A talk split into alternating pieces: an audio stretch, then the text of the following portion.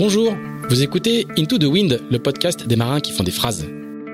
Into the Wind est produit par Tip Shaft, le média des professionnels et des passionnés de voile de compétition. Tip Shaft, ce sont deux newsletters hebdomadaires en français et en anglais, des podcasts, des événements, des formations ainsi qu'un festival de films et un studio de production de contenu que vous pouvez retrouver sur tipandshaft.com.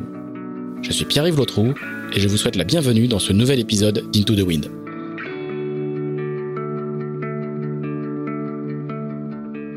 Vous suivez la voile de compétition, le nom de Paprec vous est forcément familier.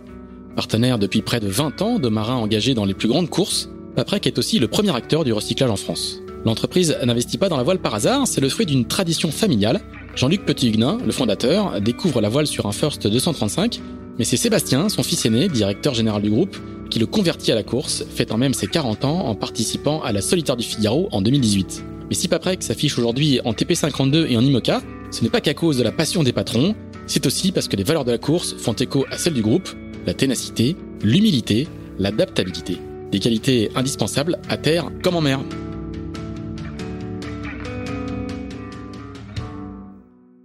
Bonjour Jeanne Grégoire. Bonjour Pierre-Yves Letrou. Eh ben, merci beaucoup de, nous recevoir pour ce nouvel épisode euh, d'Into the Wind. On est dans, une, dans un petit hameau euh, entre la voie express et Concarneau pour, euh, pour schématiser à la campagne. Très très sympa, niché dans un petit bout de vallée sur la route entre, entre la voie express et, et pour la forêt. merci de nous recevoir pour ce nouvel épisode d'Into the Wind. Donc, euh, c'est ton jour de repos, donc merci beaucoup de, faire l'effort d'y consacrer. C'est du faux repos, c'est du faux repos, c'est du travail à la maison. Donc voilà, euh, j'étais, j'étais déjà, j'étais pas déconnecté ce matin. Voilà, mais je, je sais que as, tu, tu, tu sors d'une période très très dense. Euh, puisque tu es la directrice du pôle euh, euh, Finistère course au large. On va y revenir. On va en revenir euh, sur l'aventure et sur ta nomination il y a un, un peu moins d'un an. Tu as ouais. fêté ton premier anniversaire à la tête du pôle et on va revenir sur l'institution que c'est, puisque c'est toi-même qui a qualifié le, le pôle de Port-la-Forêt d'institution. Mais évidemment, tu n'as pas fait que ça. Tu as fait beaucoup de bateaux avant, du Mini, du Figaro. On va y revenir aussi. Je voudrais que tu nous dises un petit peu euh, bah, pourquoi tu prends du repos. en gros, euh, c'est la fin d'une première séquence assez dense au pôle où vous avez enchaîné euh, stage d'entraînement de Figaro, je crois qu'il y en a eu 6 ou 7 depuis le début de l'année, et puis euh, IMOCA tout récemment. Euh, ouais, en fait, non, premier stage IMOCA a fini. C'est pas la, fin d'une première séquence, c'est le, début de la deuxième séquence. D'accord. On a fait 7 stages Figaro cet hiver depuis le 15 janvier, beaucoup d'interventions théoriques avec différentes personnes, aussi bien pour les figaristes, pour les IMOCA, pour les classes 40. on s'est vu avec les ultimes. Voilà, plus tout le fonctionnement du pôle. Et puis enfin, la saison de course a été lancée la semaine dernière par la solomètre coq. Voilà, c'était plus ça que je voulais dire. C'était le, le début de la saison de course. C'est le début de la saison. Change votre rythme, quoi. Où on commence à se déplacer. Voilà. Alors, explique-nous ce que c'est que quand on parle de stage et quand on parle de Port-la-Forêt, on va dire Port-la, Port-la-Forêt, le pôle, etc. Explique-nous comment ça se passe concrètement. C'est un bâtiment sur le, à Port-la-Forêt, sur le port de plaisance de Port-la-Forêt. Un bâtiment Pour ceux qui connaissent pas. qui appartient au conseil départemental du Finistère. Voilà. Euh, qui a Port-la-Forêt, qui a été agrandi il y a, euh, oh là, je vais dire une bêtise sur les dates je dirais 2005-2006. Mhm. Le pôle a été agrandi où il y a eu une euh, grande salle de, de, de briefing, celle qu'on appelle, que ma fille pendant un temps appelait la salle des fêtes. Parce qu'en fait, tous les ans, on organise euh, le, Père, Noël, pour les enfants des coureurs. Et donc, ma fille ne venait au pôle que quand il y avait le Père Noël. Donc, un jour, elle est arrivée, elle m'a dit, mais t'es où dans le pôle? T'es dans la salle des fêtes? Et je me suis dit, oh, papa, va vraiment falloir qu'on remette les choses à l'endroit. Donc, euh, il y, a eu une salle de, de briefing qui s'est ajoutée y a eu euh, un, un, extérieur, un hangar, pas vraiment un hangar, mais un carport qui permet de mettre les semi-rigides, qui permettait de mettre les semi-rigides dedans. Euh, maintenant qu'il y a tout le matos de, des trois Figaro dont on s'occupe. Parce que vous gérez voilà, les Figaro du, du, team, euh, Bretagne CMB. Bretagne Crédit Mutuel de Bretagne. Et puis, et puis une petite salle de muscu qui nous sert aussi pour toutes les interventions des kinés, ostéos qui viennent à la fin des stages. Et puis voilà, un bureau supplémentaire. Et alors, c'est quoi un stage à Port-la-Forêt? Euh, Explique tout concrètement comment ça se déroule. C'est des séquences de 3 jours, 4 jours? Euh, alors, un, stage de Figaro, là, le, moment, où les gars sont sur l'établi, là, où ils poncent à l'établi. Versus euh, coureur ou versus entraîneur? Parce que la, la question versus coureur, c'est t'appelles la semaine d'avant en disant et la semaine prochaine, euh, on ferait pas ci, on ferait pas ça. Donc là, t'as plein de coureurs qui te donnent des idées. Donc t'envoies un programme avec des intentions on fait un peu nos comités de course. Nos intentions pour la semaine prochaine sont t'envoies un programme, t'essayes toujours d'ajouter à la partie navigation sur l'eau euh, des petits abords théoriques, euh, des interventions qui peuvent être un peu spécifiques. On a fait ça pas mal cette année. Euh, et puis après, donc ça c'est la semaine d'avant, jeudi ou le vendredi. Le lundi, les coureurs préparent leur bateau. Nous, on est plus sur la météo pour trouver vraiment, pour mettre en place une séance qui exploite au maximum les conditions qu'on va avoir, quelles qu'elles soient. Euh, et puis le mardi, on part sur l'eau. Donc c'est 9h30 briefing en salle. C'est toujours 9h30. Alors les jeunes, ils disent, euh, enfin, il y en a qui disent, oh, ça pourrait être plus tôt, oh, ça pourrait être plus tard. Mais en fait, ça permet, euh, nous, de valider la météo sans commencer pour autant à 6h du mat. et puis ça permet à tout le monde d'arriver des différents endroits, de préparer le bateau, d'arriver en briefing. On expose ce qu'on veut faire sur la semaine, ce à quoi on va faire attention, où est-ce qu'on en est dans notre planification. Tu refais toujours un point et puis la séance du jour. Ils savent, euh, le, le, planning des stages est calé euh, en fin d'année. Ils savent, parce que le planning, c'est l'outil clé de la gestion de projet dans le monde de la voile. Euh, ils savent que jusqu'au mois de mars, ils ont X stages sur telle et telle date. et, le, le, contenu des stages, c'est quoi? Vous allez sur l'eau, vous faites des tests de vitesse, vous faites des parcours. concrètement, ça se passe, ça se passe comment? Écoute, on fait déjà donc c'est trois jours parce qu'on était sur le mhm. format des stages, donc c'est euh, mercredi, jeudi, euh, mardi, mercredi, jeudi, et le vendredi matin on débrief. Donc le vendredi matin, ils ont le temps d'aller au sport pour ceux qui ont le courage de se lever et d'aller au sport à 8h30. Et à 10h30, on débrief euh, sur l'ensemble du stage. En général, le mercredi matin et jeudi matin, on a débriefé des séances d'avant, mais il y a toujours quelque chose de global à faire. Bah, le contenu, on essaye de se dire quels sont les paramètres qui permettraient à un coureur de gagner la solitaire du Figaro, puisque c'est l'objectif, en tout cas, en mmh. Figaro. Euh, et voilà, qu'est-ce qu'avec les conditions qu'on a cette semaine, on va pouvoir travailler? Donc oui, il y a de la vitesse, oui, il y a de la stratégie. Euh, voilà, c'est déjà pas mal hein, quand tu vas vite au bon endroit. Et de la gestion du bonhomme qu'on fait un petit peu à côté, qu'on fait. Cette année, on a fait euh, trois offshore, trois naves de 24 heures. Donc c'est pas mal. Après, la saison commençait assez tard cette année. Commençait mi-avril, alors qu'en général, elle commence mi-mars. Donc on a vraiment eu du temps pour travailler. On a fait des stages spécifiques vitesse on dit speed test, mais euh, on va dire vitesse plutôt, avec différents outils d'analyse, avec euh, des stages en solo, des stages en double, parce que en général, les, les... on a un groupe jeune cette année, de 19 à 32 ans. Le mhm. Plus jeune, ça doit être Basile, Bourgnon, ça c'est sûr. Je pense que le plus vieux, c'est Corentin Euro, tu vois, 32 ans. Et, ce qui est chouette quand tu as fait naviguer en double, même si c'est une saison solitaire, c'est qu'ils font venir toujours des coureurs d'expérience. Des coureurs, des voiliers. Il peut y avoir des journées spécifiques pour les voiles. Ça, c'est toujours intéressant parce que ça amène un œil un peu nouveau, des réflexions, des... Puis nous, avec Erwan, hein, je travaille avec Erwan Tabarly. Erwan Tabarly, hein, qui est entraîneur. Entraîneur au pôle. Et puis ça nous fait toujours rire parce que quand il y a des anciens qui viennent et puis qui, au briefing, ils participent, ils disent des choses. Puis à Carwan, on se regarde, on dit bon, ça va, on n'est pas les, seuls vieux. Là, il y a tous les jeunes qui se disent mais on a déjà entendu ça quelque part. Bah oui, on est de la même école, tous. Toi, euh, toi, tu participes encore. Tu vas, tu vas sur le Zodiac hein, avec, euh, avec. Euh, vous allez, vous êtes à deux ou trois sur le sur, sur le Zodiac. Il peut y avoir des, des observateurs extérieurs, j'imagine, de temps en temps. c'est quoi toi, ton, tes, tes outils d'observation? Donc, il y a, vous enregistrez de la donnée. Ouais. Ils les partagent, je crois, ou en partie Ah ouais, ouais, ils partagent leurs traces. Voilà. En tout cas, euh, il y a des analyses de perf que chacun fait comme il a envie, mais on partage un peu les résultats. On partage beaucoup, ils partagent beaucoup les sensations. Mhm. Cette année, il y a eu vraiment, euh, ça discutait vraiment. Euh, et moi, mes outils. Parce que c'est l'une des spécificités du pôle et de beaucoup de pôles d'entraînement, en fait. Au final, c'est qu'en gros, on s'entraîne et on bah collabore avec des gens qui sont euh, qui seront concurrents. Ouais, mais comme tous les sports solitaires. Tout à fait. Euh, je pense que c'est quand même euh, ce qui, ce qui permet de progresser le plus. Après, il y a toujours le jeu. Est-ce que, je, est-ce que je dis tout Est-ce que je dis pas tout euh, Voilà, ça, ça dépend des groupes. Alors, quand il y en a qui disent Oh là, par là, ça partage pas beaucoup, en fait, tu fais partie du groupe. Donc, c'est toi qui sais. Tu, tu, récupères ce que tu donnes en général. Et là, en Figaro, ton groupe cette année C'est un, C'est du bonheur. C'est du bonheur. Parce qu'ils sont jeunes parce qu'ils sont jeunes, parce que parce que je pense qu'ils sont, euh, on va dire, ils sont jeunes et il n'y avait pas il y avait pas une personne dans le groupe qui prenait la parole en ayant entre guillemets plus raison que les autres. Et euh, il n'y a pas de taulier, il n'y a, pas il y a pas de, d'aîné qui est vraiment au-dessus du lot et qui peut leur dire c'est comme ça que ça se passe. Ouais, ou qui, qui est convaincu aussi parce que à force d'expérience, ils ont aussi c'est aussi la, la comment dire. Quand t'es jeune, t'es ouvert à tout. Et au bout d'un moment, au bout de quelques années de pratique, tu dis, bah, moi, je sais que ça, je fonctionne comme ça. Mais c'est quelque chose que le, un choix de fonctionnement, que ce soit chez quelqu'un de talentueux comme Armel Lecléache ou, ou comme d'autres coureurs, c'est un, un, mode de fonctionnement qui s'est construit au fur et à mesure des années. Et donc, euh, le but, c'est plus que les jeunes puissent construire leur mode de fonctionnement. Et pas se dire, bah, c'est comme ça, et si je prends telle quelle la leçon d'Armel Lecléache et que je l'applique, ça va pas marcher, en mmh. fait. Donc, je peux m'inciter ou m'inspirer euh, des différentes expériences, mais il faut construire son schéma de perf. Il faut qu'ils concoctent leur propre recette. Ouais, puis qu'ils restent eux-mêmes. On a quand même des, des, personnalités différentes, des manières d'envisager la navigation différentes. Euh, il faut garder sa particularité.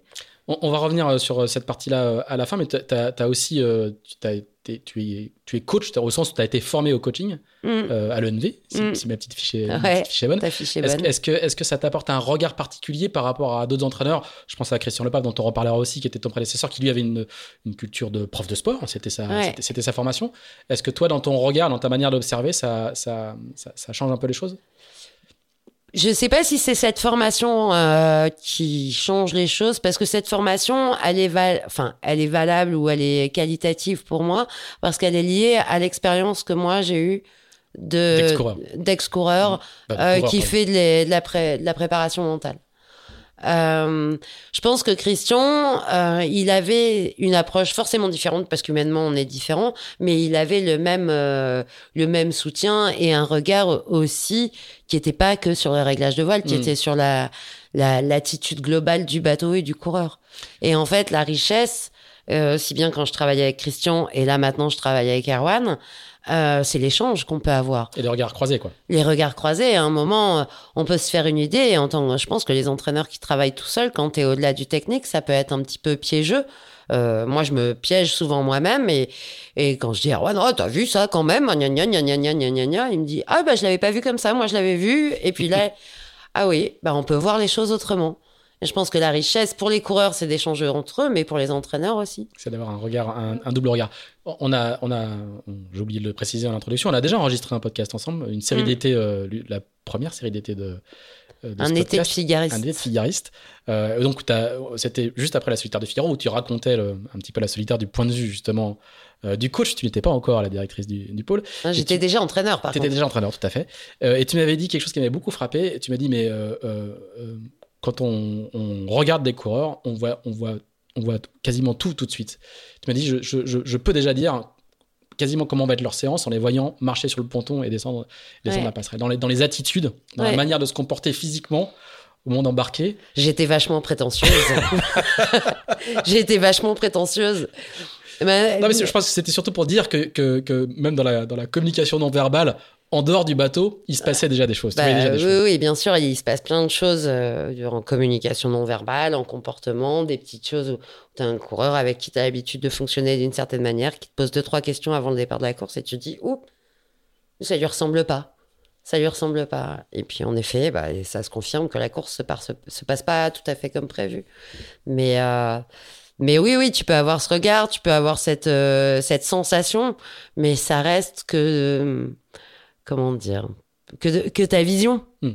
Et donc, euh, justement, c'est là où mon travail peut-être a changé, c'est de réussir à se dire que la vision technique ou l'approche d'un coureur ou quelque chose, quand t'es entraîneur, t'es pris complètement dedans. Et là, il y a plein de moments dans le fonctionnement au pôle où il faut que j'arrive à prendre de la distance.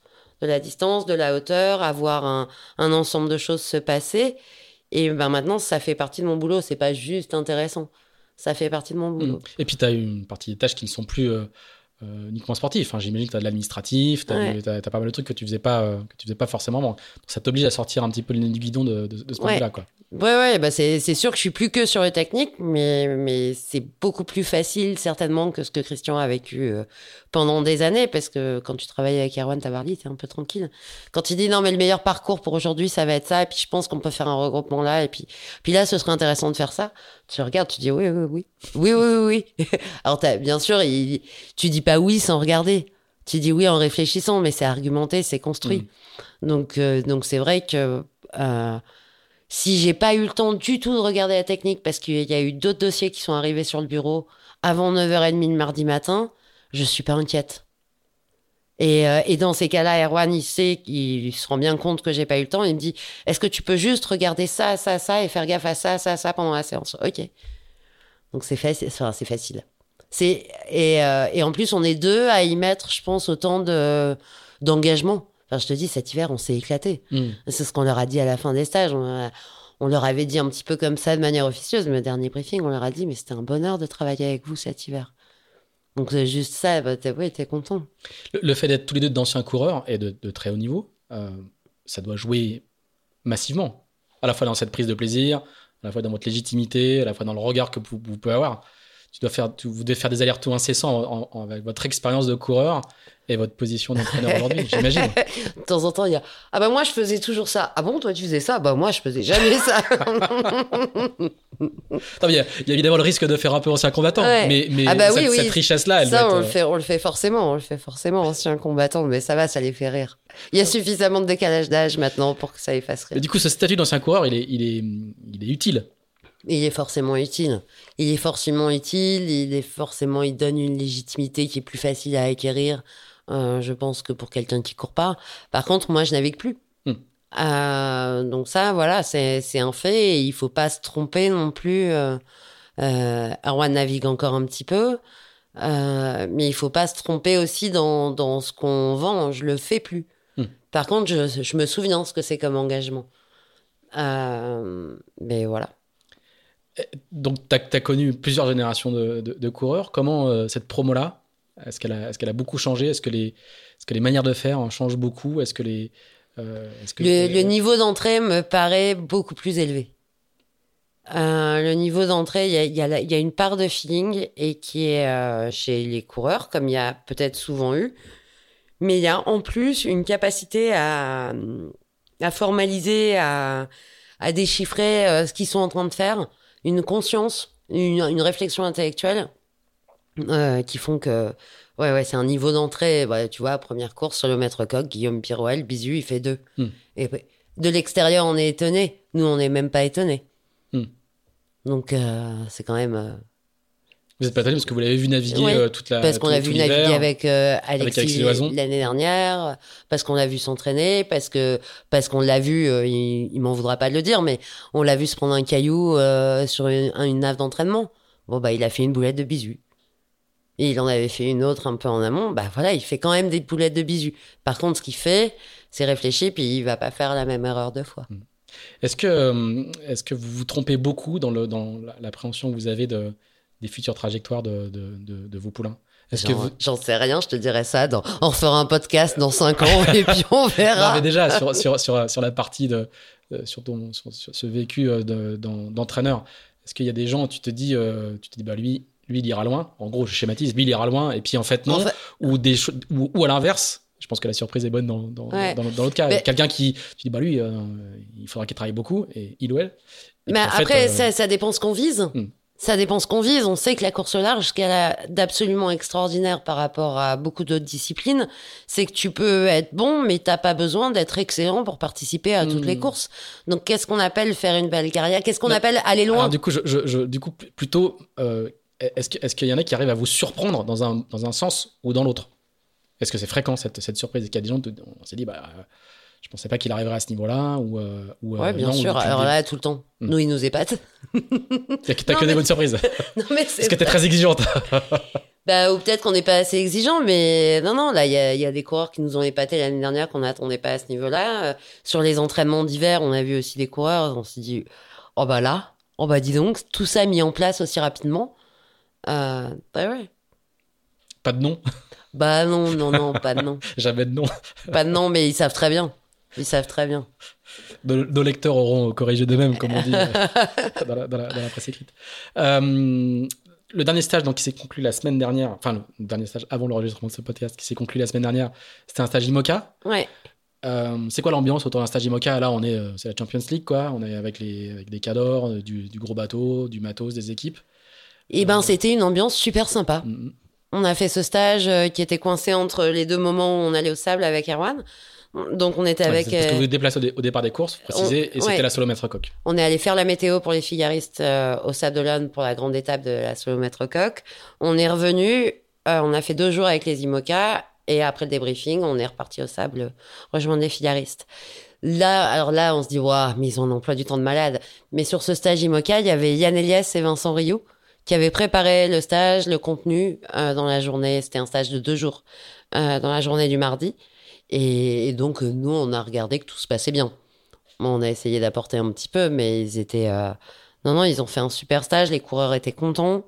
ça a pas mal échangé, pas mal discuté. J'ai passé beaucoup de temps pendant, au téléphone pendant le débriefing euh, à l'extérieur de la salle, donc j'ai pas eu, j'ai pas tout vécu, mais, mais bien sûr mes collègues m'ont raconté que ça avait beaucoup discuté. On est plutôt dans une année un peu euh, facile pour permettre, pour leur permettre d'échanger. Les nouveaux bateaux sont pas encore sortis, hmm. en même temps les choix sont déjà faits. Euh, tous les bateaux qui étaient sur le plan d'eau sont des bateaux que tout le monde connaît. Euh, Linkaout, Apivia, Charal, euh, il y avait Elevener qu'on n'avait euh, pas beaucoup vu l'année dernière. Mais tous ces bateaux-là, ils se connaissent maintenant. Donc il n'y a plus grand-chose à cacher. C'est même plus difficile d'embarquer des entraîneurs à bord parce que le, les IMOCA, ça va tellement vite, rapidement. Que, et pour les RSE du pôle, tu vois, c'est pas très bien de faire du semi-rigide à fond la caisse pendant 24 heures. Euh, donc les entraîneurs sont embarqués à bord. Donc Yann et Vincent ont embarqué sur les deux jours. D'accord. À bord des bateaux. Donc euh, ça c'est facile. Après, on sait que l'ambiance, elle se tend toujours euh, quand on approche des courses. On est assez loin aussi de la de l'échéance de la route du Rhum. Euh, comment ce sera avec les nouveaux bateaux? En fait, c'est on verra, mais c'est vrai que le bah, c'est les individualités qui font le groupe. Nous, on pourra toujours essayer de vendre ce en quoi on croit. Ce sont les individualités qui font le groupe. Et je pense que ça, je pense que ça fonctionne plutôt bien c'est pas c'est pas les mêmes vies de groupe entre entre un stage IMOCA et un stage Figaro. Les Figaristes sont très souvent basés à Port-la-Forêt. C'est moins le cas des IMOCA. Euh, les Figaristes sont souvent tout seuls, les IMOCA ont des, ont des équipes. C'est pas tout à fait les mêmes. Euh, Alors c'est pas vie de groupe. C'est pas la même vie de groupe dans le sens où, comme tu dis, le skipper IMOCA, il a euh, son responsable de projet, il a son responsable de la perf, il a son directeur technique, il a il a déjà pléthore d'informations autour de lui. Par contre, il y a un point commun pour tous les coureurs, c'est quand ils rentrent dans cette fameuse salle de briefing, il y a que les skippers. Ah. Alors, de temps en temps, ponctuellement, quand on pense qu'il y a un intérêt, on permet qu'il y ait d'autres personnes qui viennent assister au briefing. Typiquement, la semaine dernière, euh, bah, il y avait Franck Camas qui était dans la salle puisqu'il naviguait avec Charal. Et donc, Jérém m'a appelé pour me dire, est-ce que Jérémy Bayou, est-ce que Franck peut venir au débriefing? Ah, on demande l'autorisation. On, demande l'autorisation. On ne se pas comme ça. Voilà. Tout et... Franck Camas qu'on est, il faut. Euh, bah non, euh, non, parce que forcément, on travaille pour un bateau. Qui donc... du pôle, hein. Oui, ouais, ouais. Mais on travaille pour un bateau et l'idée, c'est de dire est-ce que je peux venir poser des questions et est-ce que mes questions vont apporter des choses à tous les coureurs? Donc, euh, mais la base, c'est quand même que euh, dans cette salle de briefing, il y a que les skippers qui discutent entre eux. Donc en fait, ils ont plus tout leur staff autour hmm. d'eux. Alors beaucoup de respect pour le staff, leur staff et tout le boulot qu'ils font euh, hmm. et tout ça, mais c'est vrai que ils se retrouvent sur un pied d'égalité et puis puis même si ils nous impressionnent sur ce qu'ils font sur l'eau, on n'est pas fan on n'est pas fan et, entre guillemets ils nous payent pas directement donc on n'a pas ce lien avec eux. Euh, et je pense que c'est ce qu'ils aiment aussi au pôle. Et, les, stages d'ultime? Eh ben écoute j'ai eu Charles Caudrelier ce matin au téléphone pour euh, recaler ce qu'on faisait. On a un stage euh, en juin. Donc on il me dit mais t'avais pris des notes parce qu'on a fait une réunion en début d'année. Je dis oui, oui oui je vous renvoie ça par écrit. On avait prévu ça ça ça et voilà. Bon, après, c'est la spécificité du pôle aussi. C'est-à-dire que souvent, euh, notamment en ultime, vous les avez connus. Toi, tu les as connus euh, comme, comme coureuse. Euh, mais il y a, cet enchaînement de, de, classes spécifiques à la, à la voile française. Ils ont souvent, sont souvent rentrés au pôle en tant que figaristes. Ouais. Et ensuite, ils ont passé en IMOCA. En, ultime, en, classe 40, tu vois, on a ouvert aux classes 40. Alors voilà, ça c'était la, ça, la nouveauté de, la nouveauté on a, alors on a ouvert aux classes 40, on n'a pas fait non plus euh, un grand appel d'offres. Le but, c'est pas de faire du nombre, c'est des gens qui rentrent dans les créneaux du pôle, donc soit des gens jeunes, euh, soit des gens qui sont sur les listes de haut niveau, qui ont un projet euh, qui, est, qui est complet et avec qui on sent de travailler. Et donc, nous, on s'est dit, on va forcément ouvrir parce que Corentin Douguet, Johan Richaume, Martin Lepape sont depuis toujours au pôle. Donc, euh, ils partaient en classe 40. On a dit, bah oui, bien sûr, on va faire quelque chose pour vous. Tu vois, je suis en réunion ce soir en visio avec eux à 18h. D'accord. Il n'y a pas encore eu de stage physique. Hein, bah non, on a un bateau. Hein. Il y a un seul bateau. les autres sont dans les pots. Euh, dernier petit mot pour, pour, pour parler de l'actu. Euh, le- juste en quelques mots, comment est-ce qu'on intègre euh, le pôle Finistère course au large Euh, en fait, C'est le- seul pôle au sens fédéral du terme. Pôle France. Hein en fait, ça s'appelle. C'est Voilà, un pôle euh, France, C'est un pôle France. Euh, au sens fédéral du terme. comme c'est financé en partie par le Finistère, du coup on dit pôle Finistère course au large. C'est ça l'appellation officielle, si je ne me trompe pas. hein. Mais c'est un pôle France fédéral. Exactement. Le seul pour ce qui concerne la course au large. Ouais, Les autres peuvent parfois s'appeler pôle, mais c'est surtout un, un pôle géographique. ouais. en tout cas une réunion de coureurs. Euh, donc du coup, il y a une, des critères administratifs, euh, littéralement, pour, euh, pour rentrer. Euh, Ouais. sportifs, mais aussi administratifs. Les- la liste de niveau, explique-nous un petit peu le, le- comment est-ce qu'on rentre à, à Port-la-Forêt. Et nous, on envoie à ceux qui en font la demande. Bah, déjà, il faut être candidat, voilà. Ouais, déjà, il faut présenter sa candidature, présenter son projet, son CV. Est-ce que vous êtes sur les listes? Est-ce que vous n'êtes pas sur les listes? Alors, ce que euh, tu appelles les listes, c'est la liste de, c'est les listes de, niveau. hein. De sportifs de haut niveau. Alors, La une liste de sportifs de haut niveau, c'est une commission qui propose au DTN, donc euh, une commission euh, que, dont j'ai hérité de Christian, avec euh, des coureurs, des entraîneurs et euh, les représentants de la Fédération française de voile. Et on soumet, en fond, enfin, déjà on soumet les critères. C'est-à-dire, il faut avoir fait euh, dans les trois premières places euh, de la Transat à G2R. Il faut avoir, pour avoir le statut élite, il faut avoir gagné le Vendée Globe. Euh, voilà, il y a des statuts élite, senior et relève. alors, c'est c'est pas spécifique à la voile. Hein. La Non, ça, c'est- niveau, c'est un- c'est une liste ministérielle, en fait. hein. Exactement. Et ça, c'est pour, tout le, pour tous les sports. Et donc, nous, on soumet nos critères au DTN pour l'année d'après ou pour le P- plan de performance fédéral, ce sur quoi ils sont en train de travailler en ce moment, que maintenant la Fédé doit remettre à l'ANS. L'Agence nationale du sport, Voilà. Donc, ça, ça fait un qui est intermédiaire. gérer, euh, qui est une, une couche supplémentaire dans la gestion de la performance, Exactement. sans rentrer dans les débats institutionnels. Euh, et puis, euh, et donc voilà. Et donc, en fonction de ces critères qui ont été établis, donc où tout le monde s'est mis d'accord, nous, on prend les résultats, on prend les demandes et on dit, ben euh, voilà, lui, il fait une demande de sportif de haut niveau, est-ce qu'il remplit les quotas? Tout simplement. D'accord.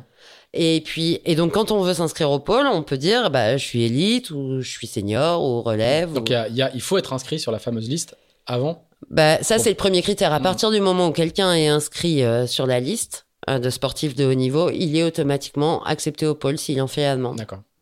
Donc, un, en faire la demande. Un, deux, être sur les listes. Trois, c'est euh, être jeune avec un projet ficelé.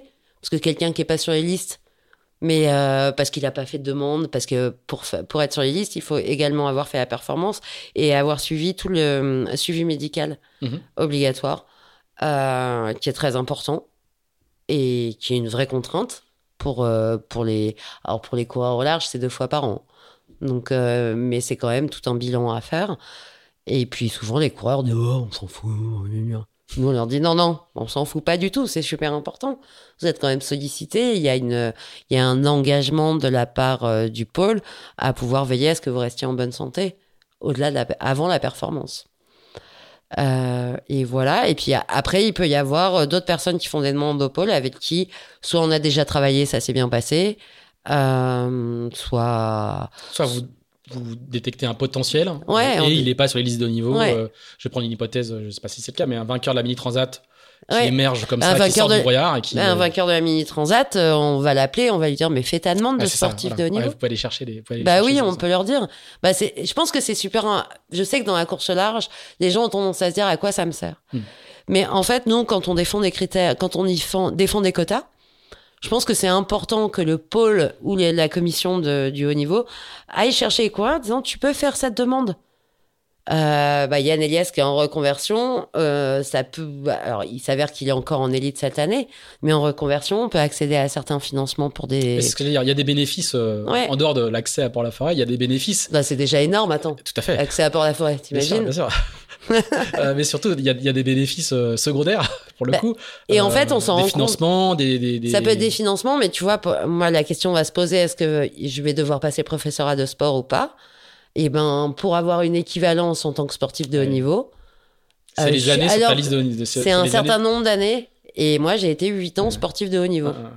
Et donc, j'ai ressorti le papier. Bah oui, alors avec ça, ça passe. Ça, c'est le monde, euh, le monde administrativo-ministériel Mm. de sport que, effectivement, dans la voile en particulier, on, on- auquel Ça- on est peu habitué, quoi. hein. En fait, ça semble assez loin de la course au large et, et en même temps, c'est tout à fait présent parce que sinon, on n'aurait pas des calendriers organisés, Mhm. on n'aurait pas des arbitres, Mhm.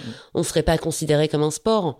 on serait encore considérés comme euh, juste des aventuriers. Et c'est vrai que cette partie sportive, alors faut trouver un équilibre, et puis l'équilibre, il est jamais fixe entre le sport, l'aventure, mais voilà, le credo du Pôle France, c'est de faire du sport. Donc, euh, avis aux, aux voileux, bosser cette partie-là, euh, il y a toujours des bénéfices. À en, Ben, en tout retirer. cas, ouais, après, je pense que c'est important. Le coureur au large qui monte son projet, il va pas se pencher sur tous ces dossiers. Mais en tout cas, À un moi, moment, je- si, quoi. Un moment- et, et le pôle France peut lui servir à ça.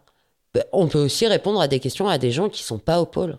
Enfin, moi, je reçois euh, régulièrement des coups de fil euh, de coureurs avec qui je discute d'un sujet ou d'un autre, euh, alors qu'ils sont pas inscrits au pôle. Ça, ça fait partie, on fait partie des personnes ressources de la course au large.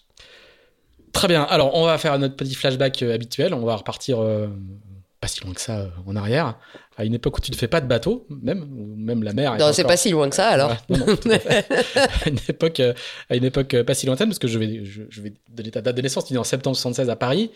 Comment, comment tout ça, euh, com- comment la, la- la- la petite Grégoire euh, élevée à Paris et après en Picardie, si ma mémoire est bonne. Ah, je, je suis pas restée très longtemps à Paris. hein. Voilà, Je suis restée comment- quelques jours, mais j'ai grandi dans le nord-est de la France. Voilà. euh, Et comment, comment, comment, comment, le, comment tu, tu croises la route, la route de la mer et de la voile?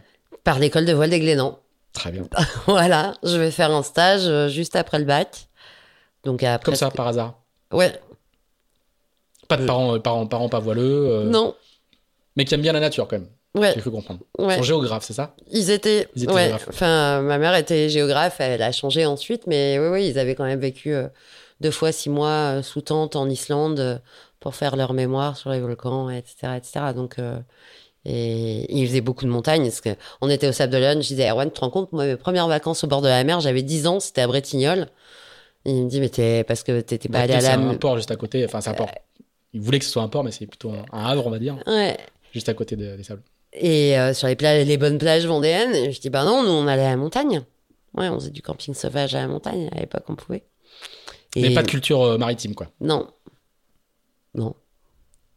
Non, non, mais c'est, je, je- je le précise comme quoi, comme quoi tout est possible.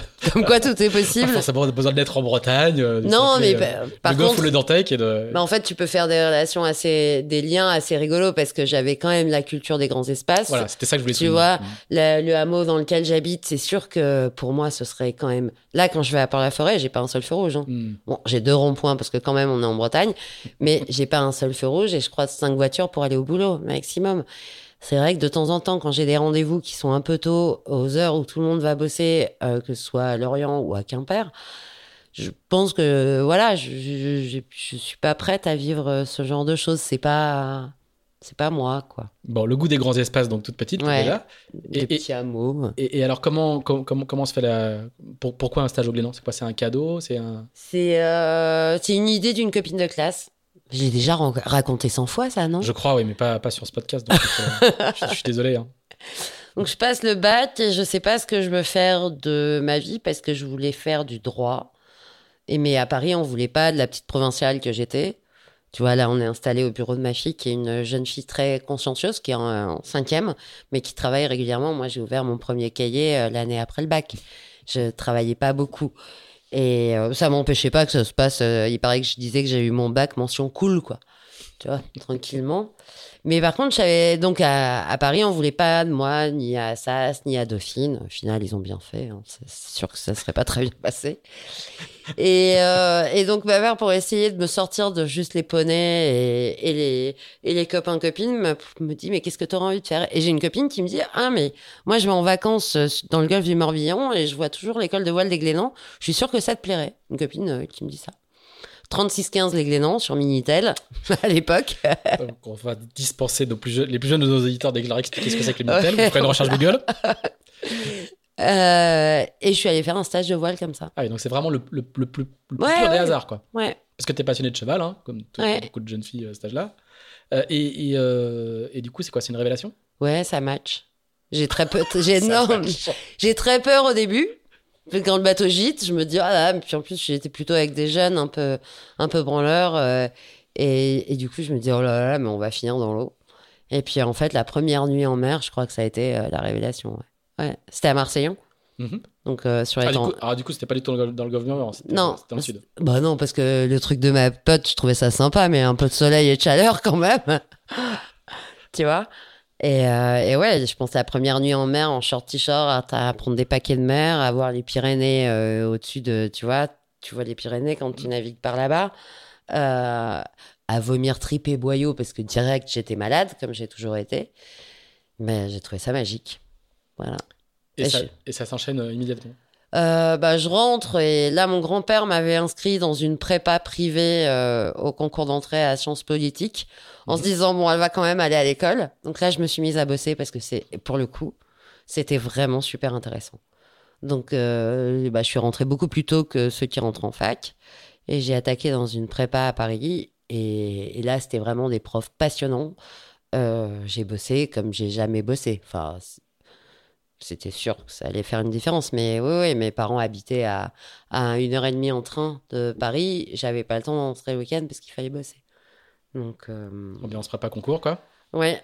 Et puis en fait, j'ai fait concours blanc, d'accord. Bon, entre temps, je suis retournée faire un stage à Noël, un stage en février. Ah oui. Financé par mes parents, ah parce que sinon, j'aurais pas, tu vois, j'aurais pas pu faire. Et puis, euh, et puis après, j'ai passé les concours blancs en avril. Et puis là, je me suis dit, j'ai tout donné, je vais repartir faire une petite semaine de break. Euh, là-bas. Et puis je suis pas rentrée. Littéralement. Littéralement. J'étais partie pour une semaine, je suis rentrée deux mois après. tu sais, à l'époque, alors une autre pour les jeunes, des cabines téléphoniques avec la pièce de 1 franc. Tu sais, où tu mettais un franc et allô maman, en fait, je vais rentrer la semaine prochaine.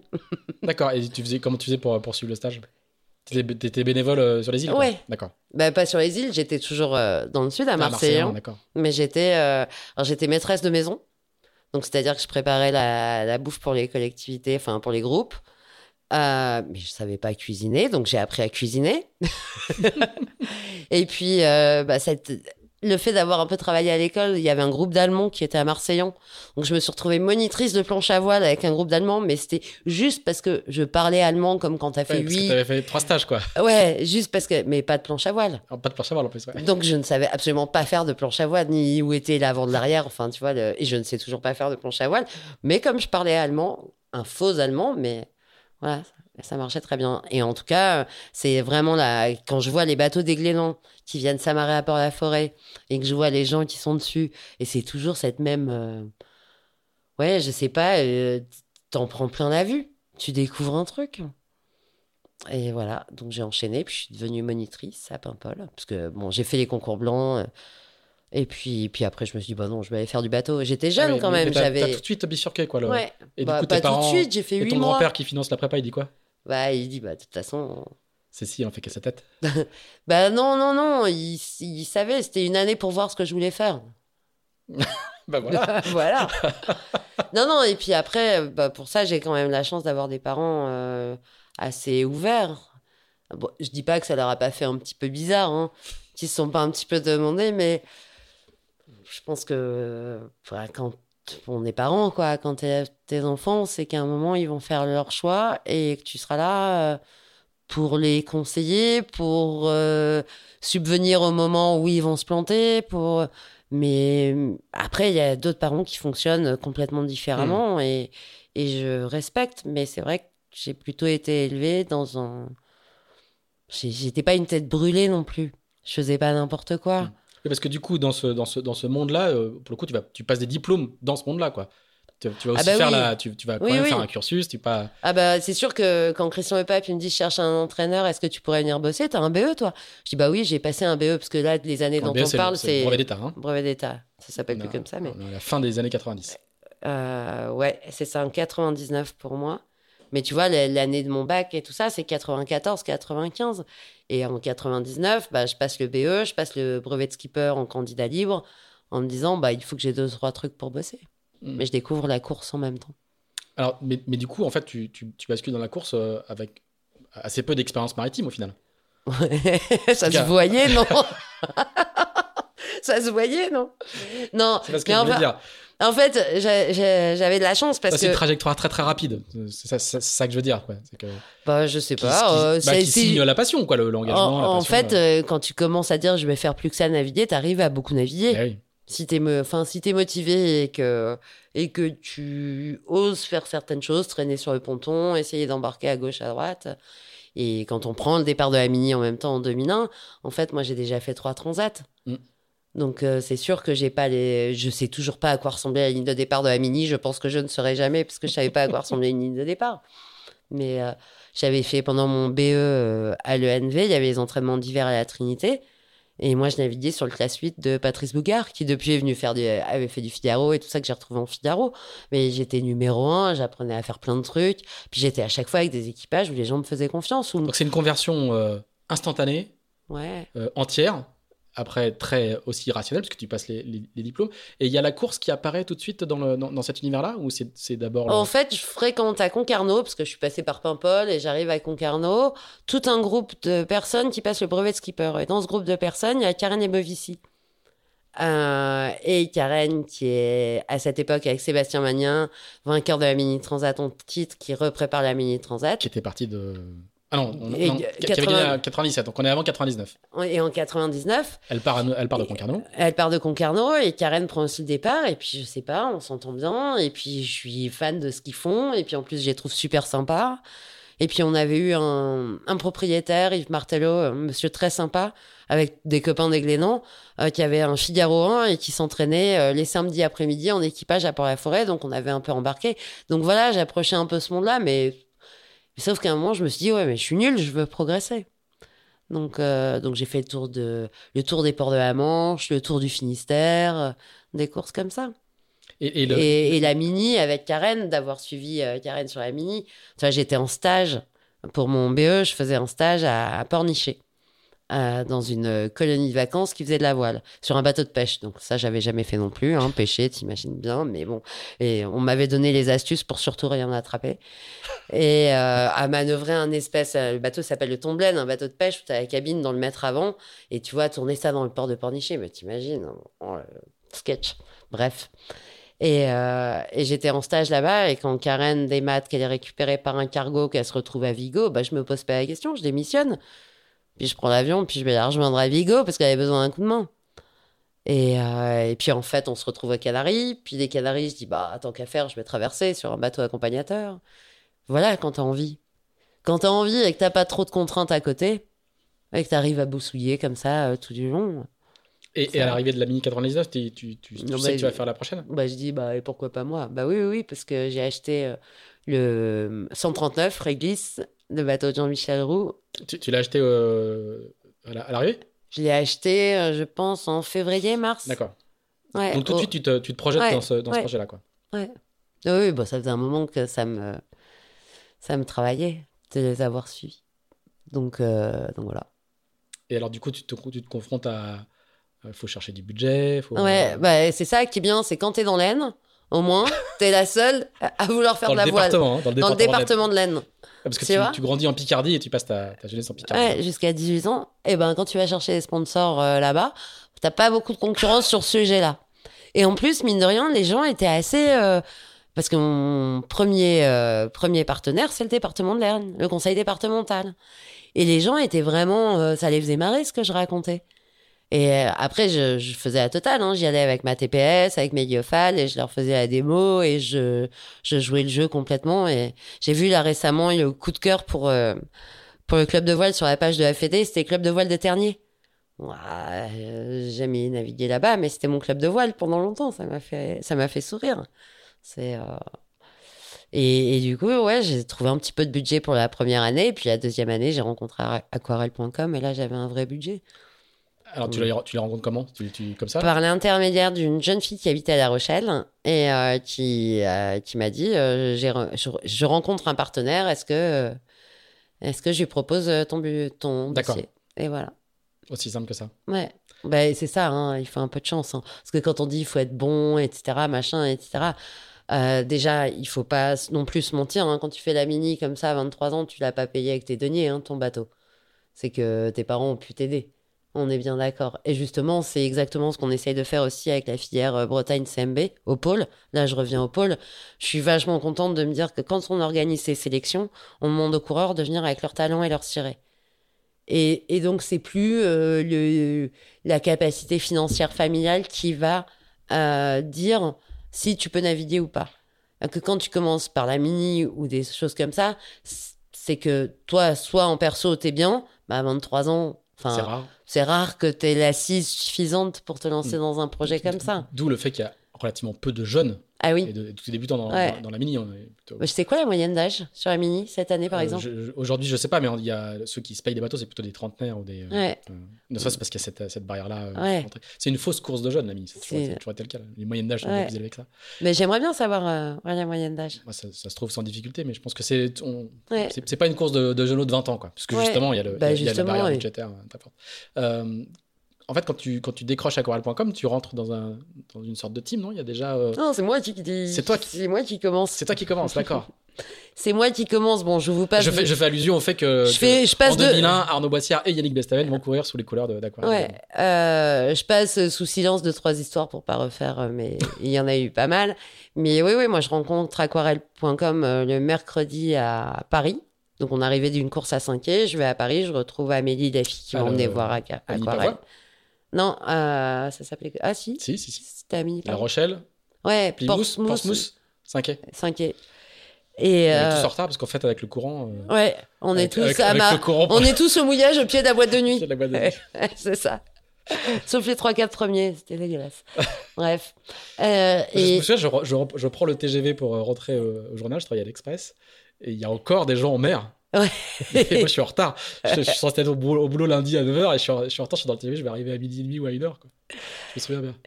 Et donc, à Aquarelle, j'ai rencontre et le samedi d'après, ils viennent voir le bateau euh, sur le ponton à Saint-Quay. Et euh, donc, monsieur de Montblanc, de Montblanc, ouais, euh, les deux frères. Et là, je leur présente Cali, Arnaud Boissière et Yannick Bestaven. Et donc, au final, ils partent avec les trois bateaux sur la mini. D'accord, donc c'est toi qui es à l'origine du, bah, l'origine du team, entre guillemets. Quoi. Bon, en tout cas, c'était le premier contact. Ouais. Euh, le, juste pour l'anecdote, hein, on, a, on, a, fait euh, un podcast avec Arnaud il y a, il y a deux mois, ouais. où il raconte dans les détails euh, toute cette, cette saga, la, saga de la construction des bateaux, puisqu'ils construisent tous les deux des, des sister ships, et donc et comment, et comment effectivement Aquarelle vient, vient à, leur, à, leur, à leur secours. Ouais, c'était assez magique cette époque, et tu vois, là, on était au Sable d'Olonne.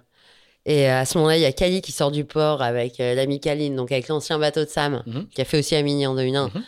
avec Jean-Marie Doris à bord, qui est le directeur technique euh, de Maître Coq, donc de Yannick Bestaven. Et toute cette clique-là, ils étaient déjà potes avant qu'il y ait des histoires de mini, mhm. mais vraiment des, des vraies amitiés. Et là, tu les vois tous les deux et Kali partit en calife.